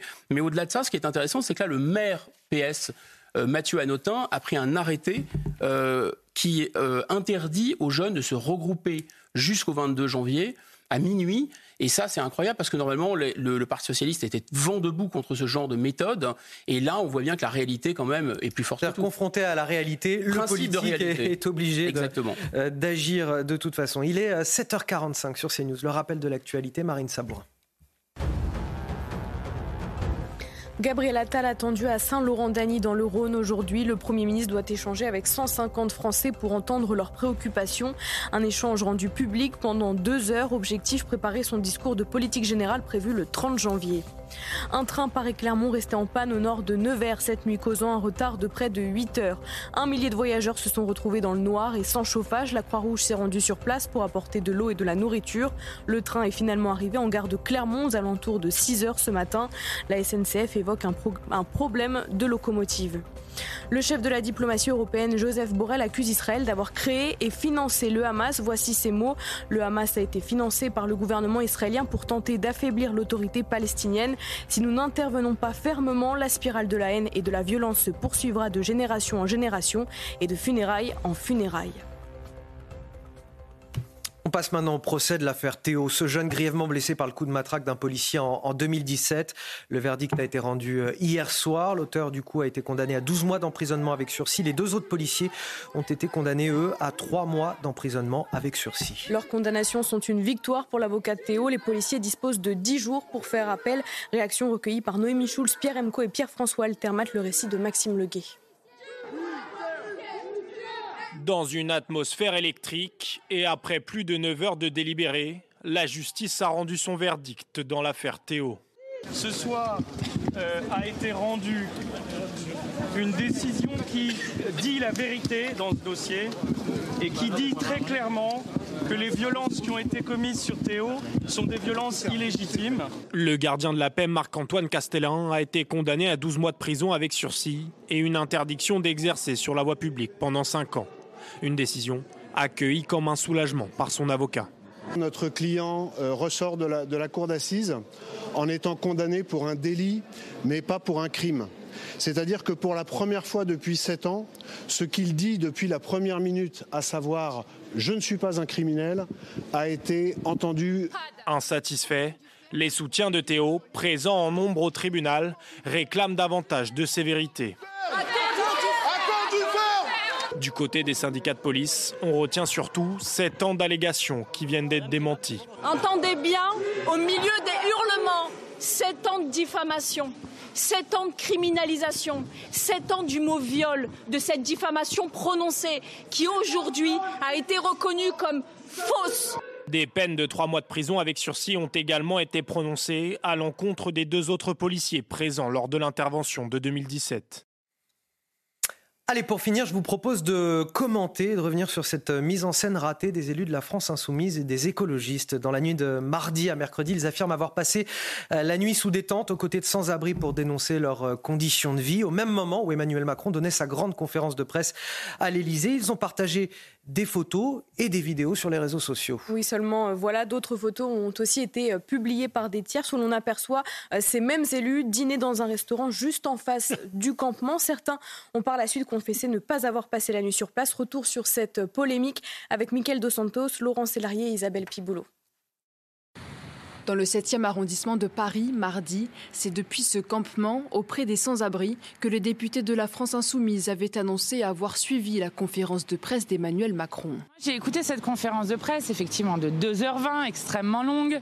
Euh, je l'ai écoutée depuis ce campement, ici à Solferino. Or, lors de la prise de parole du chef de l'État, la présidente du groupe LFI à l'Assemblée nationale a été aperçue en train de dîner avec d'autres députés du parti dans une brasserie en face du campement installé par l'association Droit au logement. Certains s'étaient pourtant mis en scène, comme William Martinet, député LFI des Yvelines. C'est assez rudimentaire. On a un barnum, il y a des tentes dessous, des matelas gonflables pour nous protéger du froid. Alors là, vous voyez l'écharpe tricolore, ça veut dire que c'est la tente d'un député. Donc ici, c'est la mienne. La polémique grandissante, les insoumis ont donné leur droit de réponse à Libération qui pointe un coup des macronistes et des républicains. Dans le quotidien, le député du Nord, Hugo Bernalicis, assume une stratégie conjointe de communication. On ne l'a pas fait en hypocrisie. On ne l'a pas fait pour vivre une expérience immersive, pour se vivre pauvre à la place des pauvres, mais pour attirer la focale médiatique. Ce qui aurait été hypocrite, c'est de se cacher deux rues plus loin. Là, c'est strictement sur le trottoir d'en face. Mathilde Panot, présidente du groupe LFI à l'Assemblée nationale, ajoute Des gens meurent dans la rue. Et ce qui intéresse les macronistes, c'est de savoir où on boit un café. Selon la Fondation Abbé Pierre, 330 000 personnes étaient sans abri en France en 2022. C'est surfait, c'est de mauvais goût, c'est cynique, c'est un coup de com' sur le dos des sans-abri. Comment euh, redonner foi euh, en nos politiques euh, aux Français aujourd'hui? Bon, qui vit par la com meurt par la com. Je pense que les gens vont ouvrir les yeux quand même sur ce genre de, tartufferie, mais Bon, Vie ma vie, la différence avec Vie ma vie et ce qui se passe là, c'est que Vie ma vie, d'abord, c'est un spect, c'est du divertissement, voilà, et c'est avec des people, voilà. Là, ce sont des élus de la République qui mettent en, en jeu la crédibilité euh, de la politique, enfin, et, et, et, de leur mandat, ça c'est très très grave, et qui mentent à la population. Et Vie ma vie, ça aurait pu être au moins, je sais pas, mange mon repas. Voilà, c'est-à-dire qu'ils n'ont même pas un échantillon sur eux de ce qu'ils vendent, c'est-à-dire la solidarité. Ils ont été se goberger. Ils auraient pu des paniers repas, par exemple. Ils ont été se goberger dans une, dans une brasserie euh, bourgeoise, comme on dit, c'est très bien pour eux, grand bien leur face, hein. mais ils auraient pu au moins euh, soit leur apporter euh, de la nourriture, soit même encore mieux, partager leur table avec eux. Donc Vie ma vie n'est même pas mange mon repas. Par contre, c'est euh, allez-y, euh, mangez-en tous d'une certaine façon. Soyez solidaires, pas comme nous. C'est-à-dire qu'à la limite, ils auraient pu faire ce qu'ils voulaient, mais à minima, c'est d'être honnête sur leur communication Enfin, dès le départ, en fait. Absolument. Écoutez, en 2017, euh, Emmanuel Macron s'était fait photographier, c'est des photos très travaillées, noir et blanc, euh, avec des sans domicile fixe, en disant euh, dans un an, il y aura plus de sans domicile fixe en France. Et là, quelques années plus tard, bah, on a Mathilde Panot. C'est le premier un- objectif euh, du, On du a- premier a- quinquennat d'Emmanuel Exactement. Macron. Donc là, j'ai envie de dire, c'est match nul, parce que maintenant, Mathilde Panot, elle fait son coup de com', effectivement, sur le dos euh, des sans domicile fixe. C'est proprement scandaleux, et j'espère que ça va un peu se retourner contre eux. Dernier petit commentaire, quand même, pour nos téléspectateurs. Ce, ce rassemblement de sans domicile fixe, qui est quand même, il faut le dire, illégal, est juste à côté d'une librairie. Et qui, la pauvre librairie, parce que le livre c'est quand même aussi important dans une société, a certainement beaucoup de difficultés à vendre des livres aujourd'hui à cause de cette publicité, cette mauvaise publicité faite par les insoumis à une cause qui est certes très noble, qui est la prise en compte des sans-abri. Et c'était le mot de la fin de Michel Taube, que je remercie euh, d'avoir participé à cette émission. On vous retrouve d'ailleurs demain, hein, dès 6 Pour les autres, vous restez avec moi. On continue à commenter l'actualité tous ensemble. On parlera de la pression migratoire dans les Alpes-Maritimes qui s'accroît et qui inquiète à l'approche des Jeux Olympiques? À tout de suite sur CNews. 7h59, la météo avec euh, vous, Karine. Et la bonne nouvelle du jour, c'est que c'est la dernière journée de grand froid dans le pays. Et oui, et les températures sont glaciales. Ce matin, on est passé en dessous de la barre des moins 10 degrés. Regardez, on vient de relever à 7 heures du matin moins 12 degrés pour le Puy, dans le Puy d'Eau, moins 8 à Saint-Dizier dans la Haute-Marne, moins 7 à Gourdon dans le Lot et quasiment moins 7 à Châteauroux dans l'Indre. À Paris, on atteint les moins 3 degrés 5 actuellement, euh, par exemple. Alors regardez l'évolution euh, sur nos cartes, un ciel qui est globalement bien dégagé aujourd'hui. On a quand même des brouillards qui sont très fréquents dans ces conditions anticycloniques. Euh, C'est classique, des brouillards qui peuvent être givrants d'ailleurs localement sur le nord-est ou encore euh, le Val de Saône. Des plaques de grisaille assez bien euh, implantées du côté de la Normandie ou encore des Hauts-de-France. C'est du Mistral qui dégage le ciel en Méditerranée. Au cours de l'après-midi, c'est une très belle journée, un petit peu comme hier. Un ciel bleu-azur quasiment sur la totalité du pays. Par contre, on a une nouvelle perturbation qui arrive progressivement par la pointe bretonne avec des nuages et un petit peu plus tard de la pluie. Les températures donc très basses, en dessous des moyennes de saison partout sur l'ensemble du pays, jusqu'à moins 8 pour le nord-est, pour Nancy, moins 4 à Paris au cours des prochaines minutes, et puis moins 3 degrés euh, pour également le sud-ouest, Bayonne ou encore euh, Biarritz. En ce qui concerne l'après-midi, le froid résiste sur le nord. C'est la dernière journée vraiment de froid. Ensuite, la neige qui était tombée ces derniers jours va complètement fondre au cours des prochains jours. 2 degrés à Paris, le redout commence à se mettre en place par la Bretagne, 11 degrés à Brest et 9 degrés pour Bayonne. Rejoindre le mouvement de la rénovation énergétique. C'était la météo avec Groupe Verlaine. Pour devenir franchisé dans les énergies renouvelables. Groupe Verlaine. Et s'il y a un lieu où il ne fait jamais grand froid, c'est bien le plateau de la matinale week-end avec mes invités euh, tous aussi sympathiques les uns que les autres. Je commence avec Eric Revel qui nous a rejoint sur ce que je suis le plus sympathique. Probablement le plus sympathique, mais vous savez que si je dis ça, si je dis ça, je vais faire des jaloux. Ouais, non, non. Donc, et je vais devoir rivaliser de compliments pour les autres et ça va être très compliqué pour moi. On a égalité dans la Éric Revel, euh, éditorialiste économique. Je peux Oui. vous présenter peut-être, euh, ou je vous laisse parler. Je- Non, non, non, non. Non, je disais, il n'y a pas de froid sur le plateau. Euh, éditorialiste économique pour Valeurs Actuelles, je le précise. Guillaume Bigot, euh, éditorialiste également. Et la sympathie, plateau la vôtre est contagieuse. Euh, Oh, J'espère, j'essaye de mettre de une bonne ambiance sur ce plateau. Euh, grâce à Marine Sabourin qui ne se départit, je le dis depuis ce matin, qui ne se départit absolument jamais de son sourire, et Harold Iman de sa bonne humeur et de ses rires, de ses rires Harold Iman pendant Ah, que les autres Harold. parlent. On le voit glousser parfois sur certains euh, sujets euh, qui le font euh, tiquer comme ça. Harold Iman qui nous apportera bien sûr son éclairage sur toute l'actualité internationale. Voici les titres de votre journal de 8 heures. Ce matin, on vous emmène dans les Alpes-Maritimes où la pression migratoire ne cesse de croître. 10% d'interpellations supplémentaires euh, en 2023 et une inquiétude majeure à l'approche des JO alors que les forces de sécurité, les forces de l'ordre seront mobilisées pour assurer la sécurité.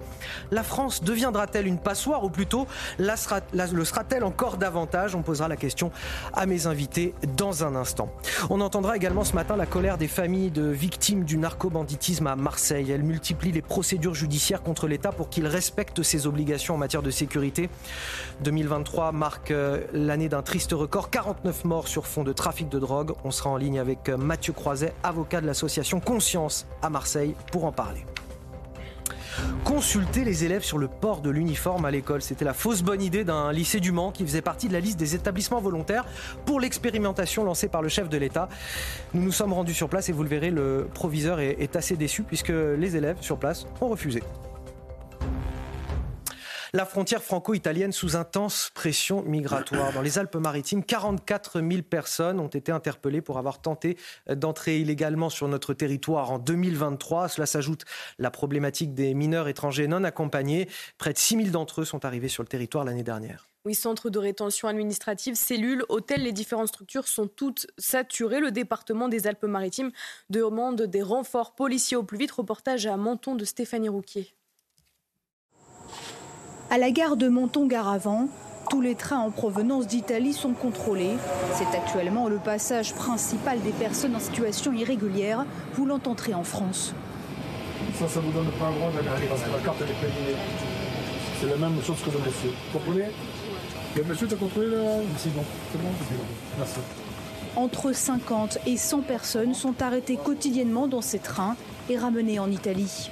L'an dernier, dans les Alpes-Maritimes, plus de 44 000 étrangers clandestins ont été interpellés, une hausse de plus de 10% par rapport à 2022. Alors, tous les services de l'État saturent. On arrive effectivement à des cras saturés, à des euh, cellules au sein des commissariats saturés. Là-dessus, on rajoute pour nos collègues PAFistes bah, les contrôles aux frontières, pour nos forces mobiles également qui sont mobilisées, donc les CRS, les gendarmes mobiles et euh, la force Sentinelle, bah, des interpellations et des contrôles permanents aux frontières, aux péages d'autoroute. Donc euh, la charge de travail est excessivement importante. Des policiers à présent inquiets pour cet été. Avec des forces mobilisées sur les Jeux olympiques, ils craignent que la frontière se transforme en passoire, faute d'effectifs nécessaires. Eric Revel, comment pourrait-il en être autrement que des frontières passoires au moment des Jeux Olympiques quand les policiers seront mobilisés pour assurer la sécurité du territoire? Oui, euh, alors le problème est archi récurrent, hein, parce que le, président du département, Charles-Ange Ginési, euh, département des Alpes-Maritimes, avait adressé en août 2023, vous voyez, ça fait déjà une lettre au président de la République, où il attirait son attention sur l'explosion des mineurs non accompagnés. Euh, je regardais parce que j'ai de la mémoire, mais il y a des limites. Il avait écrit dans cette lettre 4333 mineurs non accompagnés sur les huit premiers mois de l'année 2023. C'était presque autant que sur toute l'année 2022, qui était à 4908, disait-il au président de la République dans cette lettre. Donc, évidemment que, euh, enfin, je veux dire, on, découvre l'eau tiède, l'eau chaude, le fil à couper le beurre tous les trois jours, mais en réalité, pour les Alpes-Maritimes, c'est un sujet récurrent. C'est un sujet récurrent. Et pour le coup, c'est un sujet que nous avons suivi sur CNews euh, assez Bien régulièrement. mais ce que je veux dire, c'est que euh, cette difficulté-là, elle n'est pas nouvelle. Elle est aussi liée au fait que l'Italie, comme vous le savez, a des côtes qui sont les premières en Europe à réceptionner les navires qui arrivent de l'autre côté de la Méditerranée que ce stock de migrants qui stationnent sur euh, le, sol italien, euh, ben, parfois euh, est libéré ou se libère. Et puis, comme vous le savez, le problème des mineurs non accompagnés, c'est que on ne peut pas les retenir très longtemps. Donc, en fait, une fois qu'ils sont en France, la réalité, une fois qu'ils sont dans des centres, quand ils ne sont pas totalement engorgés, ben, ils, passent tranquillement sur le sol français. Donc, cette lettre de Charles-Ange Ginési, alors je ne sais pas si elle a eu une réponse du président de la République, puisqu'elle était adressée à Emmanuel Macron, mais elle attirait déjà l'attention au mois d'août, hein, euh, après des mois et des mois de débats au, Conseil départemental des Alpes-Maritimes, sur l'idée qu'en fait, rien n'est contrôlable en ce moment. Et quand vous allez du côté de, Menton, euh, à côté de Nice, euh, mais oui, c'est assez visible. Enfin, je veux dire, même en pleine journée, vous voyez des, des, des jeunes migrants ou plus âgés qui, avec des sacs, des baluchons, euh, passe. Alors les gendarmes font ce qu'ils peuvent. Il y a des, il y a, il y a, vous vous souvenez que Gérald Darmanin avait mis en place une, une force de sécurité pour contrôler la frontière. Mais comme il n'y a plus de frontière, en fait, on contrôle absolument rien. Là, on parle des 44 000 personnes interpellées pour avoir tenté de passer la frontière illégalement. Il y a tous ceux qui passent cette frontière ah qu'on n'a pas pu comptabiliser, bien évidemment. Ah euh, Guillaume Bigot, une question qui était soulevée par euh, Éric Revel, très juste. Finalement, le problème, il est de l'autre côté de notre frontière. Il est en Italie, à l'arrivée sur les côtes italiennes depuis la Méditerranée. Oui, il est en Italie, mais il est aussi et surtout à Bruxelles et voire de l'autre côté de la Méditerranée, au sud, en Tunisie et en Libye. À partir du moment où ces États vont de plus en plus mal, ils allaient déjà pas très bien depuis la guerre en Libye, il n'y a pas vraiment d'État en Libye, il y a des passeurs, il y a des mafias. La Tunisie a été fortement euh, affaiblie, impactée par la guerre en Ukraine, donc là aussi les États euh, s'affaiblissent. Donc le, flux va croissant de migrants euh, qui, euh, qui, qui remontent de, du Sahel et euh, ça se déverse en Italie. Et maintenant, pourquoi à Bruxelles? Bah, Parce que Bruxelles, on l'a bien compris, veut des migrants. Donc Bruxelles vous laisse une petite marge de manœuvre pour peut-être voilà en retirer un petit peu, un petit peu comme ci, un petit peu comme ça. Vous pouvez bouger quelques curseurs. précisons, pourquoi Bruxelles veut des migrants selon vous? Parce que dans il n'y a pas que Bruxelles. D'ailleurs, le, patron du Medef a déclaré récemment. c'est pour, des pour, des, raisons, démographiques, et démographiques. et économiques. Il pense que l'idée, c'est de pouvoir financer euh, l'économie euh, européenne, les fameux métiers en tension d'une part,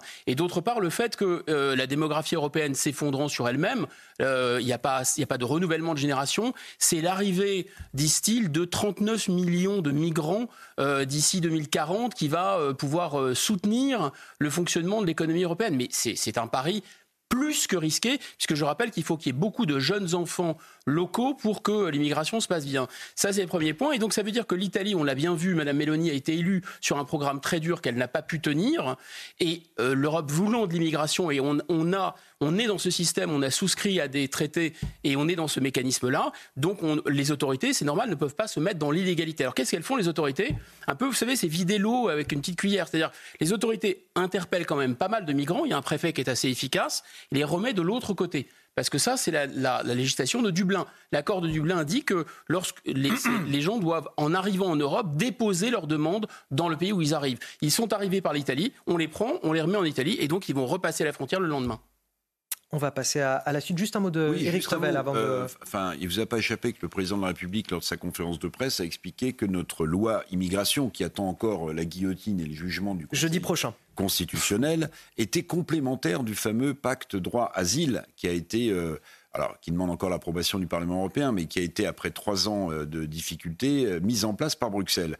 Que prévoit ce pacte droit-asile Je le rappelle, euh, trois choses essentielles. Un, un meilleur contrôle aux frontières de l'espace Schengen. Bon, euh, ça c'est bon, des vœux pieux. Deux, des centres fermés pour retenir les migrants. Trois, l'obligation pour les euh, pays européens euh, d'accepter des quotas de migrants, notamment en provenance d'Italie, où ils stationnent, sous peine d'amende fiscale, je le rappelle, hein, par, par migrant. Bien. Moi, j'ai pas l'impression, euh, en dépit de ce qu'a dit le président de la République, que ce pacte droit-asile est complémentaire à la loi immigration. En fait, il se substitue.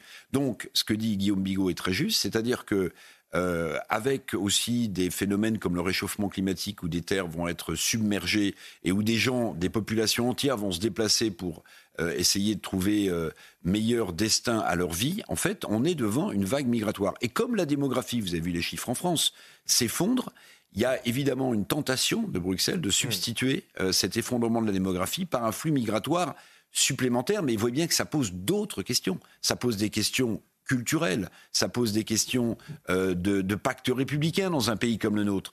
Donc ça ne se fera pas sur un claquement de doigts comme Patrick Martin, le patron du MEDEF, le laisse entendre. Je vous propose de partir à, Nantes à présent où un bus a été visé mercredi par des tirs de carabine à plomb. Les faits se sont déroulés dans le quartier de Bellevue, connu justement pour ses règlements de compte sur fond de trafic de drogue. Oui, selon des témoins, les tirs seraient partis d'un immeuble situé à proximité de l'arrêt de bus, une situation euh, qui ne peut plus durer pour les chauffeurs comme pour les usagers qui dénoncent des incivilités et des violences régulières dans le secteur. Reportage de Jean-Michel Decaze. Il est entre 7h et 7h15 mercredi matin, horaire très inhabituel, particulièrement matinal, lorsque quatre tirs atteignent l'avant droit du bus stationné à son arrêt. Des tirs provenant de l'immeuble situé juste à côté. Hier, j'ai croisé, euh, croisé, le directeur d'exploitation qui, dit que bah, c'était du plomb. C'est pas que c'est pas grave, mais c'est moins pire qu'une qu balle de Kalachnikov. Donc, euh, non, c'est un discours qui n'est pas du tout entendable. Le ou les auteurs n'ont pas été arrêtés pour le moment. On ne connaît donc pas les raisons qui ont pu pousser à commettre ces tirs. Les chauffeurs de la ligne s'inquiètent pour eux et leurs passagers. On ne mérite pas ça. Moi, ce qui me fait peur, c'est qu'il y a une balle perdue ou un enfant ou euh, un passager ou quelqu'un ex ex extérieur quoi, qui, qui, soit blessé grièvement. Et ouais. Les conducteurs et certaines familles de, de conducteurs et de conductrices ne sont, ne sont pas du tout euh, à l'aise euh, de, de, voir euh, leur mari, leur femme ou leur papa ou leur maman euh, partir travailler, conduire des bus et se dire bah, peut-être que, peut que ce soir on ne le reverra pas. Quoi. Dans ce quartier, au lieu du trafic de drogue, un jeune a été tué par balle le 7 octobre dernier. Une petite insiste de Guillaume Bigot qui voulait corriger un chiffre. Oui, pour pas induire nos téléspectateurs en erreur, c'est le, le, patron du MEDEF, M. Martin, il a parlé de faire venir en France 3,9 millions, et pas 39 à l'échelle de l'Union Européenne des 27, 3,9 millions en France de travailleurs étrangers avant 2050. Il a dit qu'il y aura 3,9 millions de personnes qui devraient venir pour faire tourner notre économie. Voilà. Merci pour cette euh, non, précision voilà, qui est euh, corrigée avant d'évoquer la colère des familles de victimes du narcobanditisme à Marseille. Tout de suite, le rappel de l'actualité, Marine Sabourin. Dans l'affaire Théo, le policier auteur du coup de matraque condamné à 12 mois d'emprisonnement avec sursis. Les deux autres policiers ont été condamnés à 3 mois d'emprisonnement avec sursis. Les trois magistrats n'ont pas retenu la qualification de violence volontaire ayant entraîné une mutilation ou infirmité permanente. La mobilisation des agriculteurs se poursuit en Haute-Garonne. L'autoroute A64 est toujours bloquée depuis jeudi. Ces agriculteurs protestent contre le manque de moyens et les importantes restrictions qui pénalisent leur activité. Sur demande d'Emmanuel Macron, les préfets iront à la rencontre des agriculteurs ce week-end. Emmanuel Macron qui a présenté ses vœux aux armées. Hier, le président exhorte les industriels de défense français à accélérer le passage au mode économie de guerre afin de répondre plus vite aux besoins de l'Ukraine dans la guerre contre la Russie. Une victoire russe, c'est la fin de la sécurité européenne, a-t-il affirmé. Le ras-le-bol des familles victimes du narco-banditisme à Marseille. Écœuré de voir que la situation ne fait qu'empirer dans la cité euh, phocéenne. Elle multiplie les procédures judiciaires contre l'État euh, pour qu'il respecte ses obligations, euh, ses libertés fondamentales en, matière de, sécurité. On a ce terme qui a émergé depuis quelques mois. C'est celui de narcomicide, Marine. Oui, 2023 a été une année record pour les assassinats sur fond de trafic de drogue. 49 morts et 113 blessés. Notre journaliste Laure Para a rencontré ces familles qui dénoncent l'inaction l'État. Le récit est signé Célia Gruyère. Sur fond de trafic de drogue à Marseille, 49 morts et 113 blessés ont été recensés en 2023. 59 membres de familles de victimes reprochent aux autorités de ne pas assurer le droit à la sécurité et le droit à la vie. Amine Kessassi, dont le frère a été tué en décembre 2021, a créé l'association Conscience. A des revendications claires, des revendications simples. Euh, on en a beaucoup, notamment le retour de la police de proximité, un réel débat autour de la légalisation du cannabis, une réelle euh, ambition et une réelle politique de transport en commun dans les quartiers nord. Et puis, bien évidemment, c'est avoir un réel accompagnement de ces familles de victimes. Des situations très difficiles. Les familles des victimes se sentent totalement abandonnées par l'État et ont le sentiment que la justice leur met des bâtons dans les roues. C'est le cas de Sana, dont le fils a été tué en juillet 2021. J'avais pas droit au dossier euh, de mon fils, mon avocat n'avait pas droit au dossier euh, de mon fils. Ça fait un an et demi qu'on se bat pour qu'on puisse avoir euh, droit à, avoir accès au dossier. L'avocat des familles vient de déposer un troisième référé liberté à l'encontre de l'État, car les deux premiers avaient été rejetés par le tribunal. On va parler justement de ces référés liberté, euh, puisque nous sommes en, direct avec euh, l'avocat de cette association, Mathieu Croiset. Bonjour maître, merci d'être avec nous euh, ce matin pour en parler. Concrètement, en quoi ça consiste ces référés liberté C'est très technique hein, pour ceux qui nous regardent?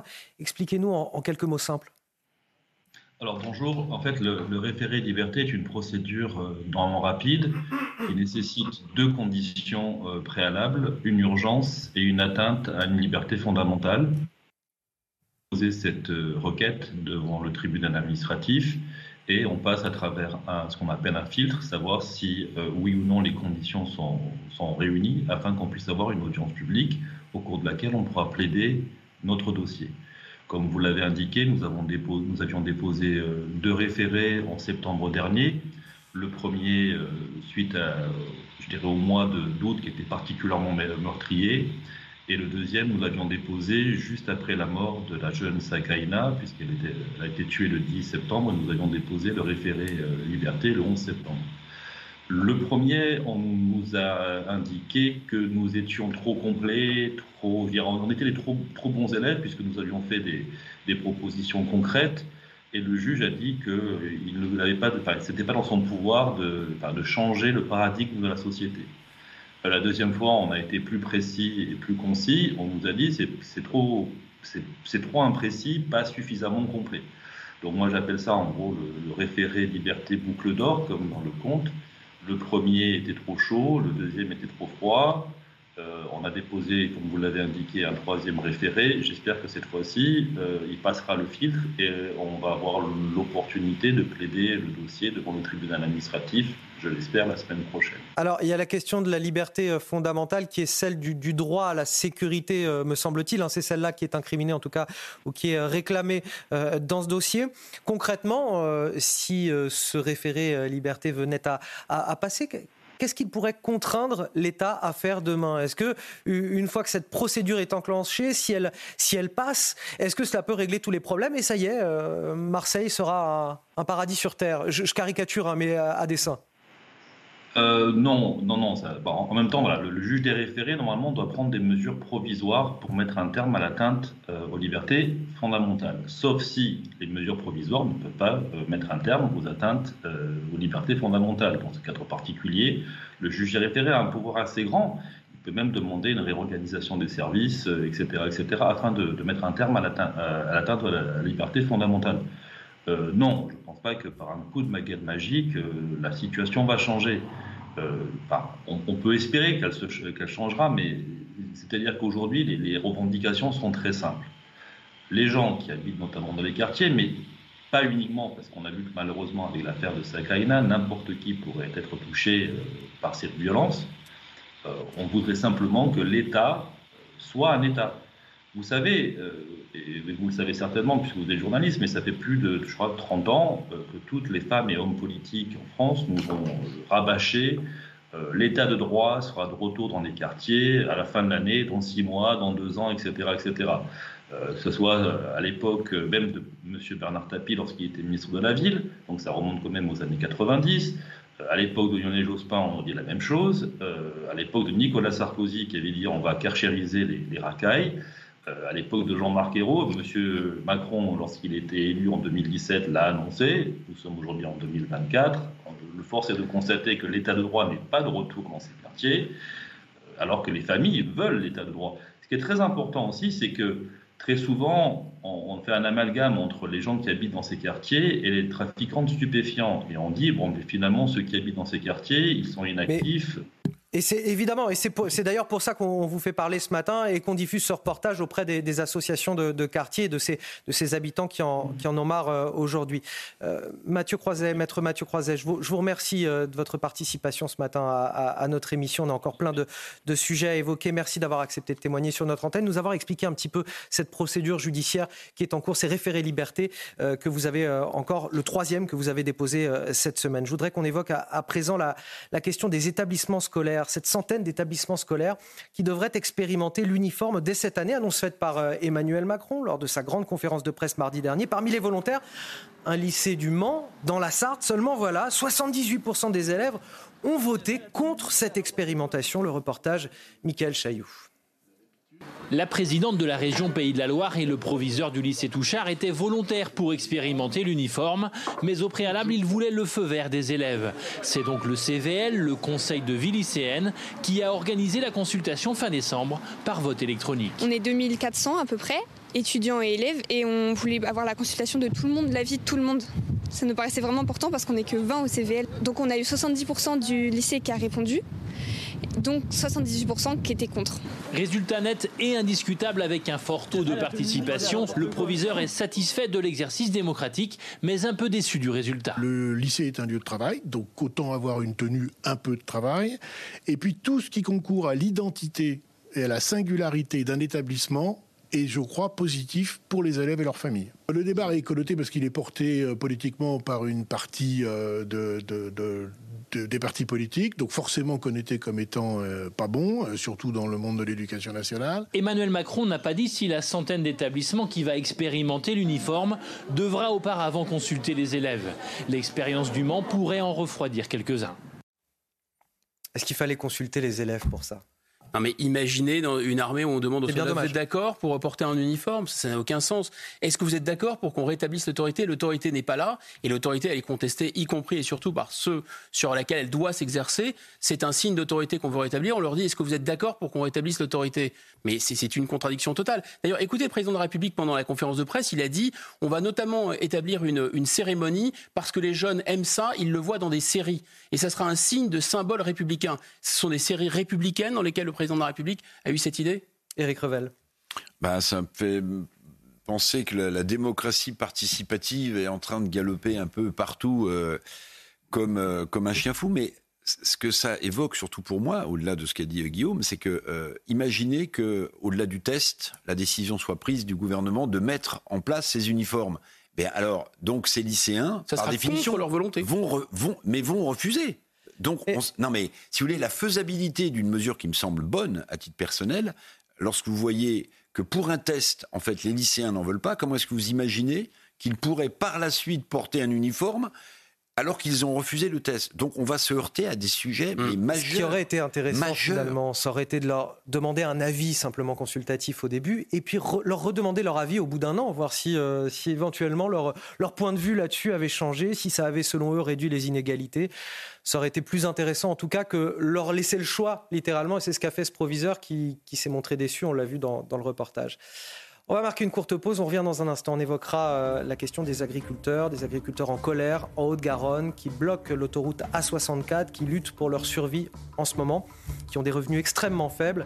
Euh, on rappelle hein, ce, ce taux de suicide très important chez les agriculteurs aujourd'hui. Et la question derrière tout ça aussi de notre souveraineté alimentaire. Ça nous concerne tous, bien au-delà des agriculteurs. À tout de suite. Ligne droite pour votre matinale week-end, toujours bien accompagné avec Marine Sabourin, Guillaume Bigot, Éric Revel et Harold Iman pour décrypter toute l'actualité euh, internationale. Voici les titres de votre journal de 8h30. À la une, des agriculteurs en lutte pour leur survie, littéralement, avec des revenus dérisoires, confrontés à la hausse des prix des carburants, aux aléas climatiques et sanitaires, aux normes environnementales ou encore à la concurrence des produits venus d'autres continents. Pour eux, la coupe est pleine. Ils bloquent depuis trois jours maintenant l'autoroute A64 en Haute-Garonne et nous serons sur place avec notre reporter Jean-Luc Thomas dans un instant. Le soulagement pour les habitants du 4e arrondissement de Marseille. Le projet de salle de shoot près d'une école a été suspendu. L'État a finalement rendu un avis défavorable à son implantation à la suite d'une fronde de la droite locale et des riverains. On connaît aussi le profil des deux individus qui se sont introduits dans un lycée à Angoulême jeudi dernier. Il s'agit de deux adolescents qui n'étaient même pas scolarisés dans l'établissement. Le parquet évoque un, un possible règlement de compte entre jeunes. On commence tout de suite avec euh, le ministre de l'Agriculture, Marc Fesneau, qui se rendra dans le Cher aujourd'hui euh, pour échanger avec les agriculteurs en, colère. Une partie d'entre eux, d'ailleurs, se mobilise depuis trois jours en Haute-Garonne. Ils bloquent l'autoroute A64 pour dénoncer euh, des revenus en chute libre et le poids des réglementations environnementales. Oui, ces agriculteurs protestent contre le manque de moyens et les importantes restrictions qui pénalisent leur activité. Emmanuel Macron a demandé au préfet d'aller à leur rencontre. Reportage de Jean-Luc Thomas. Depuis trois jours, l'échangeur 27 de l'A64 est devenu le point de ralliement de tous les agriculteurs de Haute-Garonne. Ils bloquent l'autoroute pour exprimer leur ras-le-bol général. Ils veulent une réaction rapide du gouvernement. Je veux que le Premier ministre vienne aux discussions ici. Apparemment, j'ai eu des échos, il a peur d'un climat hostile. Euh, moi, je me porte garant que s'il vient ici, nous sommes des, gens de valeur et on n'y sautera pas dessus. Eux mettent de l'eau dans leur vin et nous un peu de vin dans l'eau, on devrait arriver à s'entendre. Selon ces éleveurs ou ces céréaliers, trois dossiers doivent être discutés prioritairement. L'accès à l'eau, l'indemnisation due à la MHE, la fièvre bovine, et enfin le GNR, le gasoil non routier. On ne va pas travailler avec du gazole aussi cher que, que- que du blanc. On n'en a pas les moyens.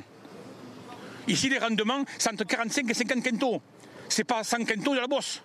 Donc il nous faut du gasoil non routier, détaxé. Ce blocage est prévu de rester en place au moins jusqu'à lundi.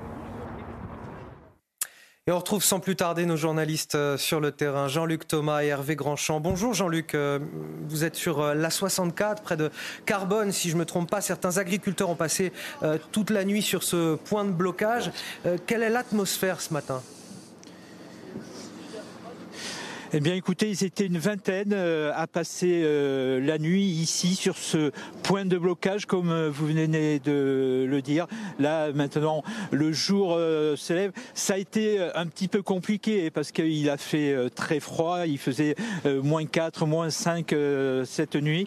Mais ils sont toujours là parce qu'ils veulent véritablement défendre ceux qu'ils étaient allés défendre donc en préfecture euh, mardi euh, dernier. Et j'ai à côté de moi, eh bien, euh, Joël Tournier. Il est éleveur et également céréalier ici. C'est une des, dix agriculteurs qui ont lancé le, mouvement ici.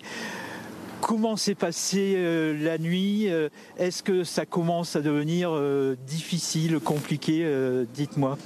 Un, peu fraîchement, voilà.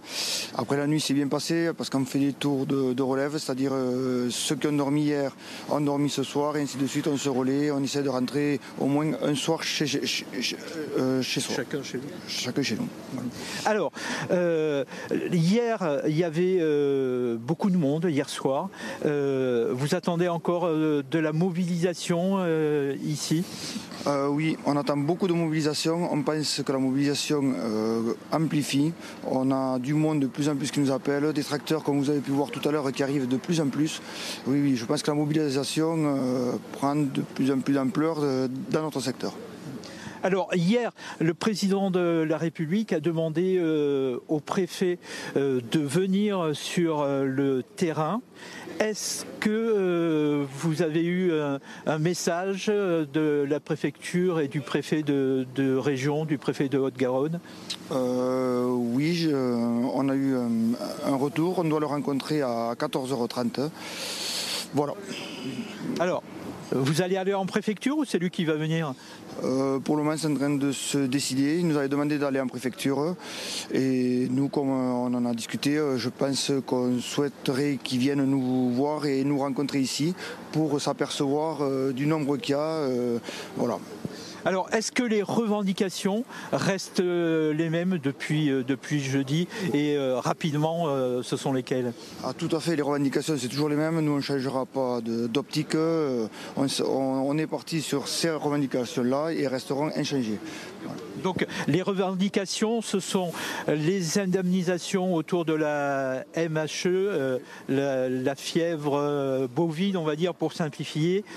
Ensuite, l'eau tout ce qui est eau, euh, réserve d'eau, euh, redevance eau et taxes sur l'eau pour l'irrigation parce que voilà, nos, exploitations, euh, nous dans la vallée de la Garonne, c'est très très compliqué sans, irrigation et si on n'a plus d'eau ou si on est trop taxé, voilà, nos, exploitations, on ne sait même pas ce, ce, que ça va devenir. Et puis il y a aussi le gasoil. Tout à fait. Le GNR euh, qui représente une grosse charge sur nos exploitations. Euh, voilà, maintenant ça commence à être très très compliqué de plus en plus. Euh, on a des coûts de revient de plus en plus faibles et au moment on n'a plus de variables d'ajustement.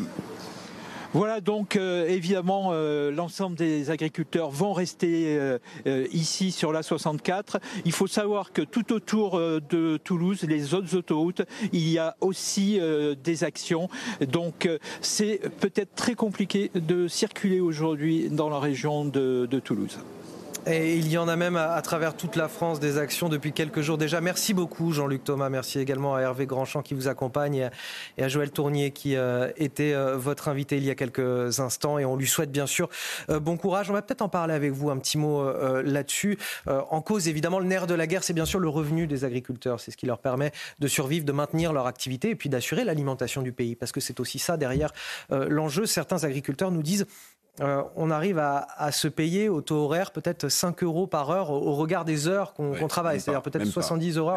Et, parfois certains, et c'est ce que j'allais dire, parfois certains n'arrivent pas à se payer. Qui est évalué à 1 euro de l'heure. Euh, et donc la plupart de ces petits agriculteurs, on ne parle pas des céréaliers de la Beauce, on parle de ces petits agriculteurs, ils ont souvent un autre job à côté. Parce qu'en fait, l'exploitation ne les fait pas vivre. J'entendais Michel Taube tout à l'heure qui, à mon avis, judicieusement parlait peut-être d'un mouvement des gilets verts en référence à celui des gilets jaunes euh, de 2019.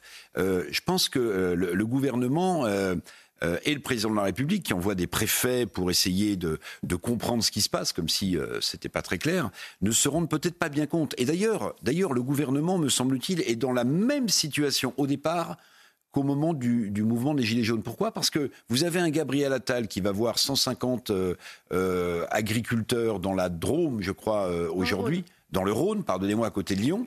Et en fait, il, refait le coup du grand oral avec les cahiers de doléances, voyez, mmh. et on sait sur quoi ça a débouché euh, en, 2019 avec les Gilets jaunes. Donc je pense que c'est un énorme sujet de vigilance pour le gouvernement. Il ne comprend pas visiblement que les problèmes sont multiples. Par exemple, vous avez des agriculteurs qui expliquent que là où on applique des normes très coercitives en France, des normes européennes... De plus en plus coercitives on importe les mêmes produits d'Espagne ou d'Italie d'agriculteurs qui, eux, ne respectent pas ces normes européennes, avec des coûts horaires qui sont totalement euh, différents. Donc il y a un sujet majeur, qui est un sujet économique pour ces gens qui souffrent et qui se suicide. Hein. N'oubliez pas que c'est une des professions où les suicides sont les plus importants, mais c'est aussi un sujet politique. Alors je ne sais pas si Emmanuel Macron, du haut de son bureau gaulien à l'Élysée, euh, a, saisi toute l'ampleur du phénomène, mais c'est un sujet. Le suicide de nos agriculteurs, c'est le suicide de notre agriculture. Ce sont des jeunes agriculteurs qui ne voudront plus se lancer dans le métier. C'est le euh, suicide quelque part de notre souveraineté alimentaire, Guillaume Bigot. Ah, totalement. De toute façon, déjà, euh, la, souveraineté alimentaire, elle est bien, bien abîmée. Hein. On importe, enfin, un poulet sur deux qui est consommé en France n'est plus produit en France. 70% euh, des fruits, par exemple, sont importés. Donc la souveraineté alimentaire, a déjà du plomb dans l'aile. En fait, qu'est-ce qu'ils disent? Et c'était le slogan euh, On marche sur la tête. C'est qu'effectivement, dit très bien euh, Revel, des normes sont imposées, durcies en fait par Bruxelles et donc répercuté par la France sur le dos des agriculteurs. Les pesticides, l'eau, de moins en moins de CO2, etc. Et notamment ce qu'ils évoquent, c'est-à-dire ce qui est indispensable pour eux, euh, le gazole non routier. Il était subventionné, il n'est plus subventionné. Et ça, partout en Europe, les mêmes causes produisent les mêmes effets partout. En Allemagne, c'est ça qui a fait exploser le mouvement. En Allemagne, le, pays est largement bloqué. Il y a des dizaines de milliers de tracteurs. Ils ont bloqué l'accès à certaines villes et ils demandent la chute du gouvernement. Donc il n'y a pas de raison que ça ne vienne pas de chez nous, puisque les mêmes causes produisent les mêmes effets. Et non, au moment où l'Europe euh, met des, des charges énormes sur le dos des agriculteurs qui déjà n'en peuvent mais, en même temps, l'Europe ouvre à une concurrence qui, elle, n'est pas concernée par ces normes. Donc c'est ça qu'ils disent. Ils disent, mais attendez, si vous voulez tuer l'agriculture européenne, bah, vous vous y prendrez pas autrement. Et je rajoute, si vous permettez, Dernier on, mot aura la fin des négociations entre la grande distribution et les industriels. Ah bah là, le 30 scandale total. La FNSEA craint que euh, cet accord se fasse sur le dos des agriculteurs.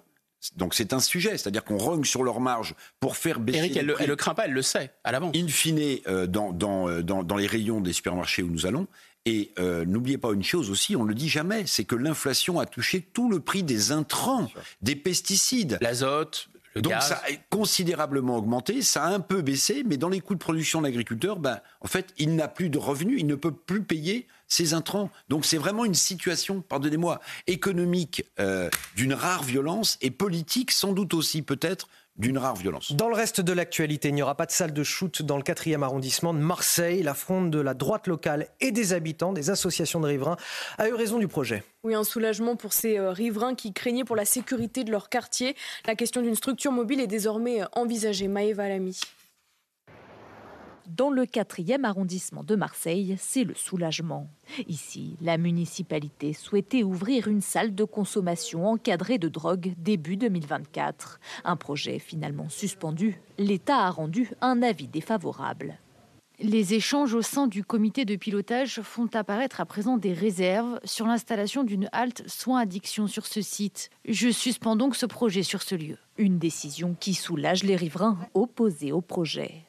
C'est une reconnaissance que les riverains, les CIQ euh, et tous les acteurs de terrain euh, ben, ont raison. Et quand on disait qu'il n'y avait pas de toxicomanie de rue, que le lieu n'était pas adapté, qu'il correspondait simplement à une, une opportunité, puisque c'est un bien qui appartient à la mairie de Marseille, et en aucun cas ça ne correspondait à une réalité de terrain. Toutefois, le comité de pilotage n'enterre pas le projet. Il étudie d'autres localisations ou la création d'une structure mobile, des mesures encore insuffisantes pour cet élu d'opposition. Moi, je pense qu'il ne faut pas des petites solutions, excusez-moi l'expression, petits bras. Il faut véritablement un plan qui va permettre de mettre en numéro un le, le critère de santé publique et l'avenir de ces toxicomanes. En France, des salles de consommation à moindre risque existent déjà à Paris et à Strasbourg. On en sait un petit peu plus sur le profil de deux individus qui sont introduits dans un lycée à Angoulême. Il s'agit de deux adolescents qui n'étaient même pas scolarisés dans l'établissement. Pour rappel, une rixe avait éclaté euh, jeudi matin à l'intérieur du bâtiment. Oui, un élève avait été euh, aspergé avec une bombe lacrymogène et une professeure qui tentait euh, de s'interposer avait été frappée. Le parquet évoque un possible règlement de compte. Le récit de Maxime Leguet et Mathilde Ibanez. Ils ont semé le trouble dans ce lycée à Angoulême et sont désormais entendus par la police. Suite aux premières investigations réalisées par les enquêteurs, deux jeunes hommes recherchés par les services de police ont été placés en garde à vue. Les deux individus en question sont mineurs, âgés de 17 et 15 ans. Le premier est déjà connu des services de police et actuellement placé sous contrôle judiciaire pour des faits similaires. Le second, lui, n'a pas d'antécédent judiciaire. Aucun des deux n'était scolarisé au lycée en question. Des agressions et des rixes de ce type qui se multiplient à Angoulême. Au cours de la journée du 19 janvier 2024, les services de police ont été amenés à intervenir à deux nouvelles reprises pour des agressions ou rixes aux abords des établissements scolaires. Cinq mineurs ont également été placés en garde à vue pour des faits de violence en réunion après une rixe devant un lycée de la commune voisine à Soyaux. 8h44 sur CNews, le rappel de l'actualité avec Marine. Gabriel Attal attendu à Saint-Laurent-d'Agny dans le Rhône. Aujourd'hui, le Premier ministre doit échanger avec 150 Français pour entendre leurs préoccupations. Un échange rendu public pendant deux heures. Objectif préparer son discours de politique générale prévu le 30 janvier.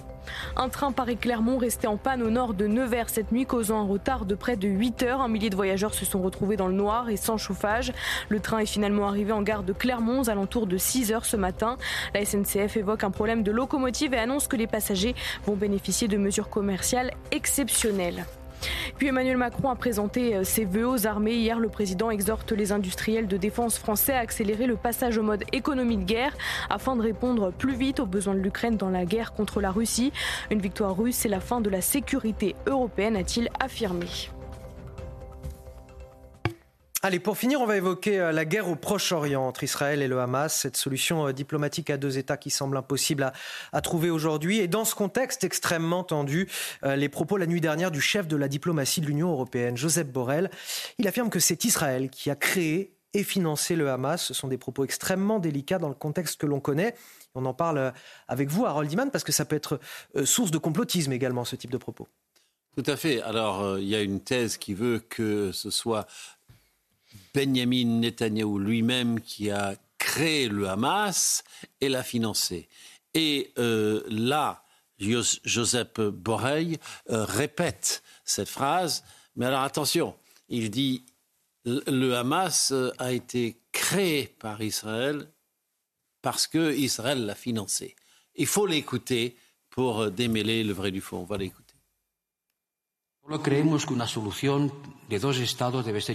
Je pense que des pays extérieurs doivent imposer une solution de paix. J'insiste, même si Israël y est opposé. C'est pour stopper ce processus de paix qu'ils ont créé le Hamas. Oui, le Hamas a été financé par le gouvernement israélien pour affaiblir l'autorité palestinienne du Fatah. Alors il y a un glissement, ils l'ont créé car ils l'ont financé peu importe, c'était très, très polémique de le dire en cet instant. Sachez quand même qu'en Israël, il y a un débat sur cette question. Ceux qui n'aiment pas euh, Netanyahou euh, rappellent que, ah, il nous a euh, fait monter en, épingle le, Hamas, il a soutenu, il a envoyé l'aide alimentaire à Gaza, ce qui a aidé le Hamas, et maintenant cela se retourne contre nous. Donc lui-même, Joseph Borrell est, entré dans cette euh, dialectique. Alors, euh, qu'est-ce qu'on sait vraiment de ce qu'a fait Benjamin Netanyahu? Eh bien, c'était tout à fait ouvert. Il a même déclaré oui, je suis en train de euh, financer le Hamas, enfin le Gaza, et vous n'aurez pas de, deuxième État sur cette terre, car Netanyahu est contre la solution des deux États depuis 1995. Il n'a jamais varié. Il ne faut pas qu'il y ait un État palestinien et toute sa coalition le suit sur cette question. C'est très euh, délicat comme propos. Il nous reste une minute hein, à peu près pour, euh, pour mm. commenter, mais c'est assez délicat comme propos dans le contexte actuel. C'est surtout assez tartuffe parce que l'Union européenne a l'air de découvrir l'existence du Hamas.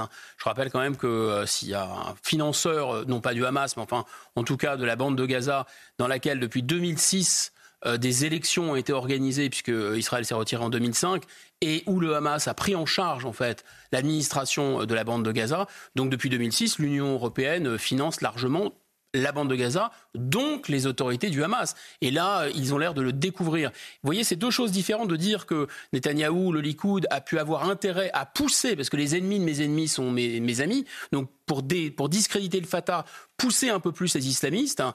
mais d'un autre côté, ça ne veut pas dire qu'ils ont fabriqué le Hamas. C'est absurde. Il nous reste 10 secondes.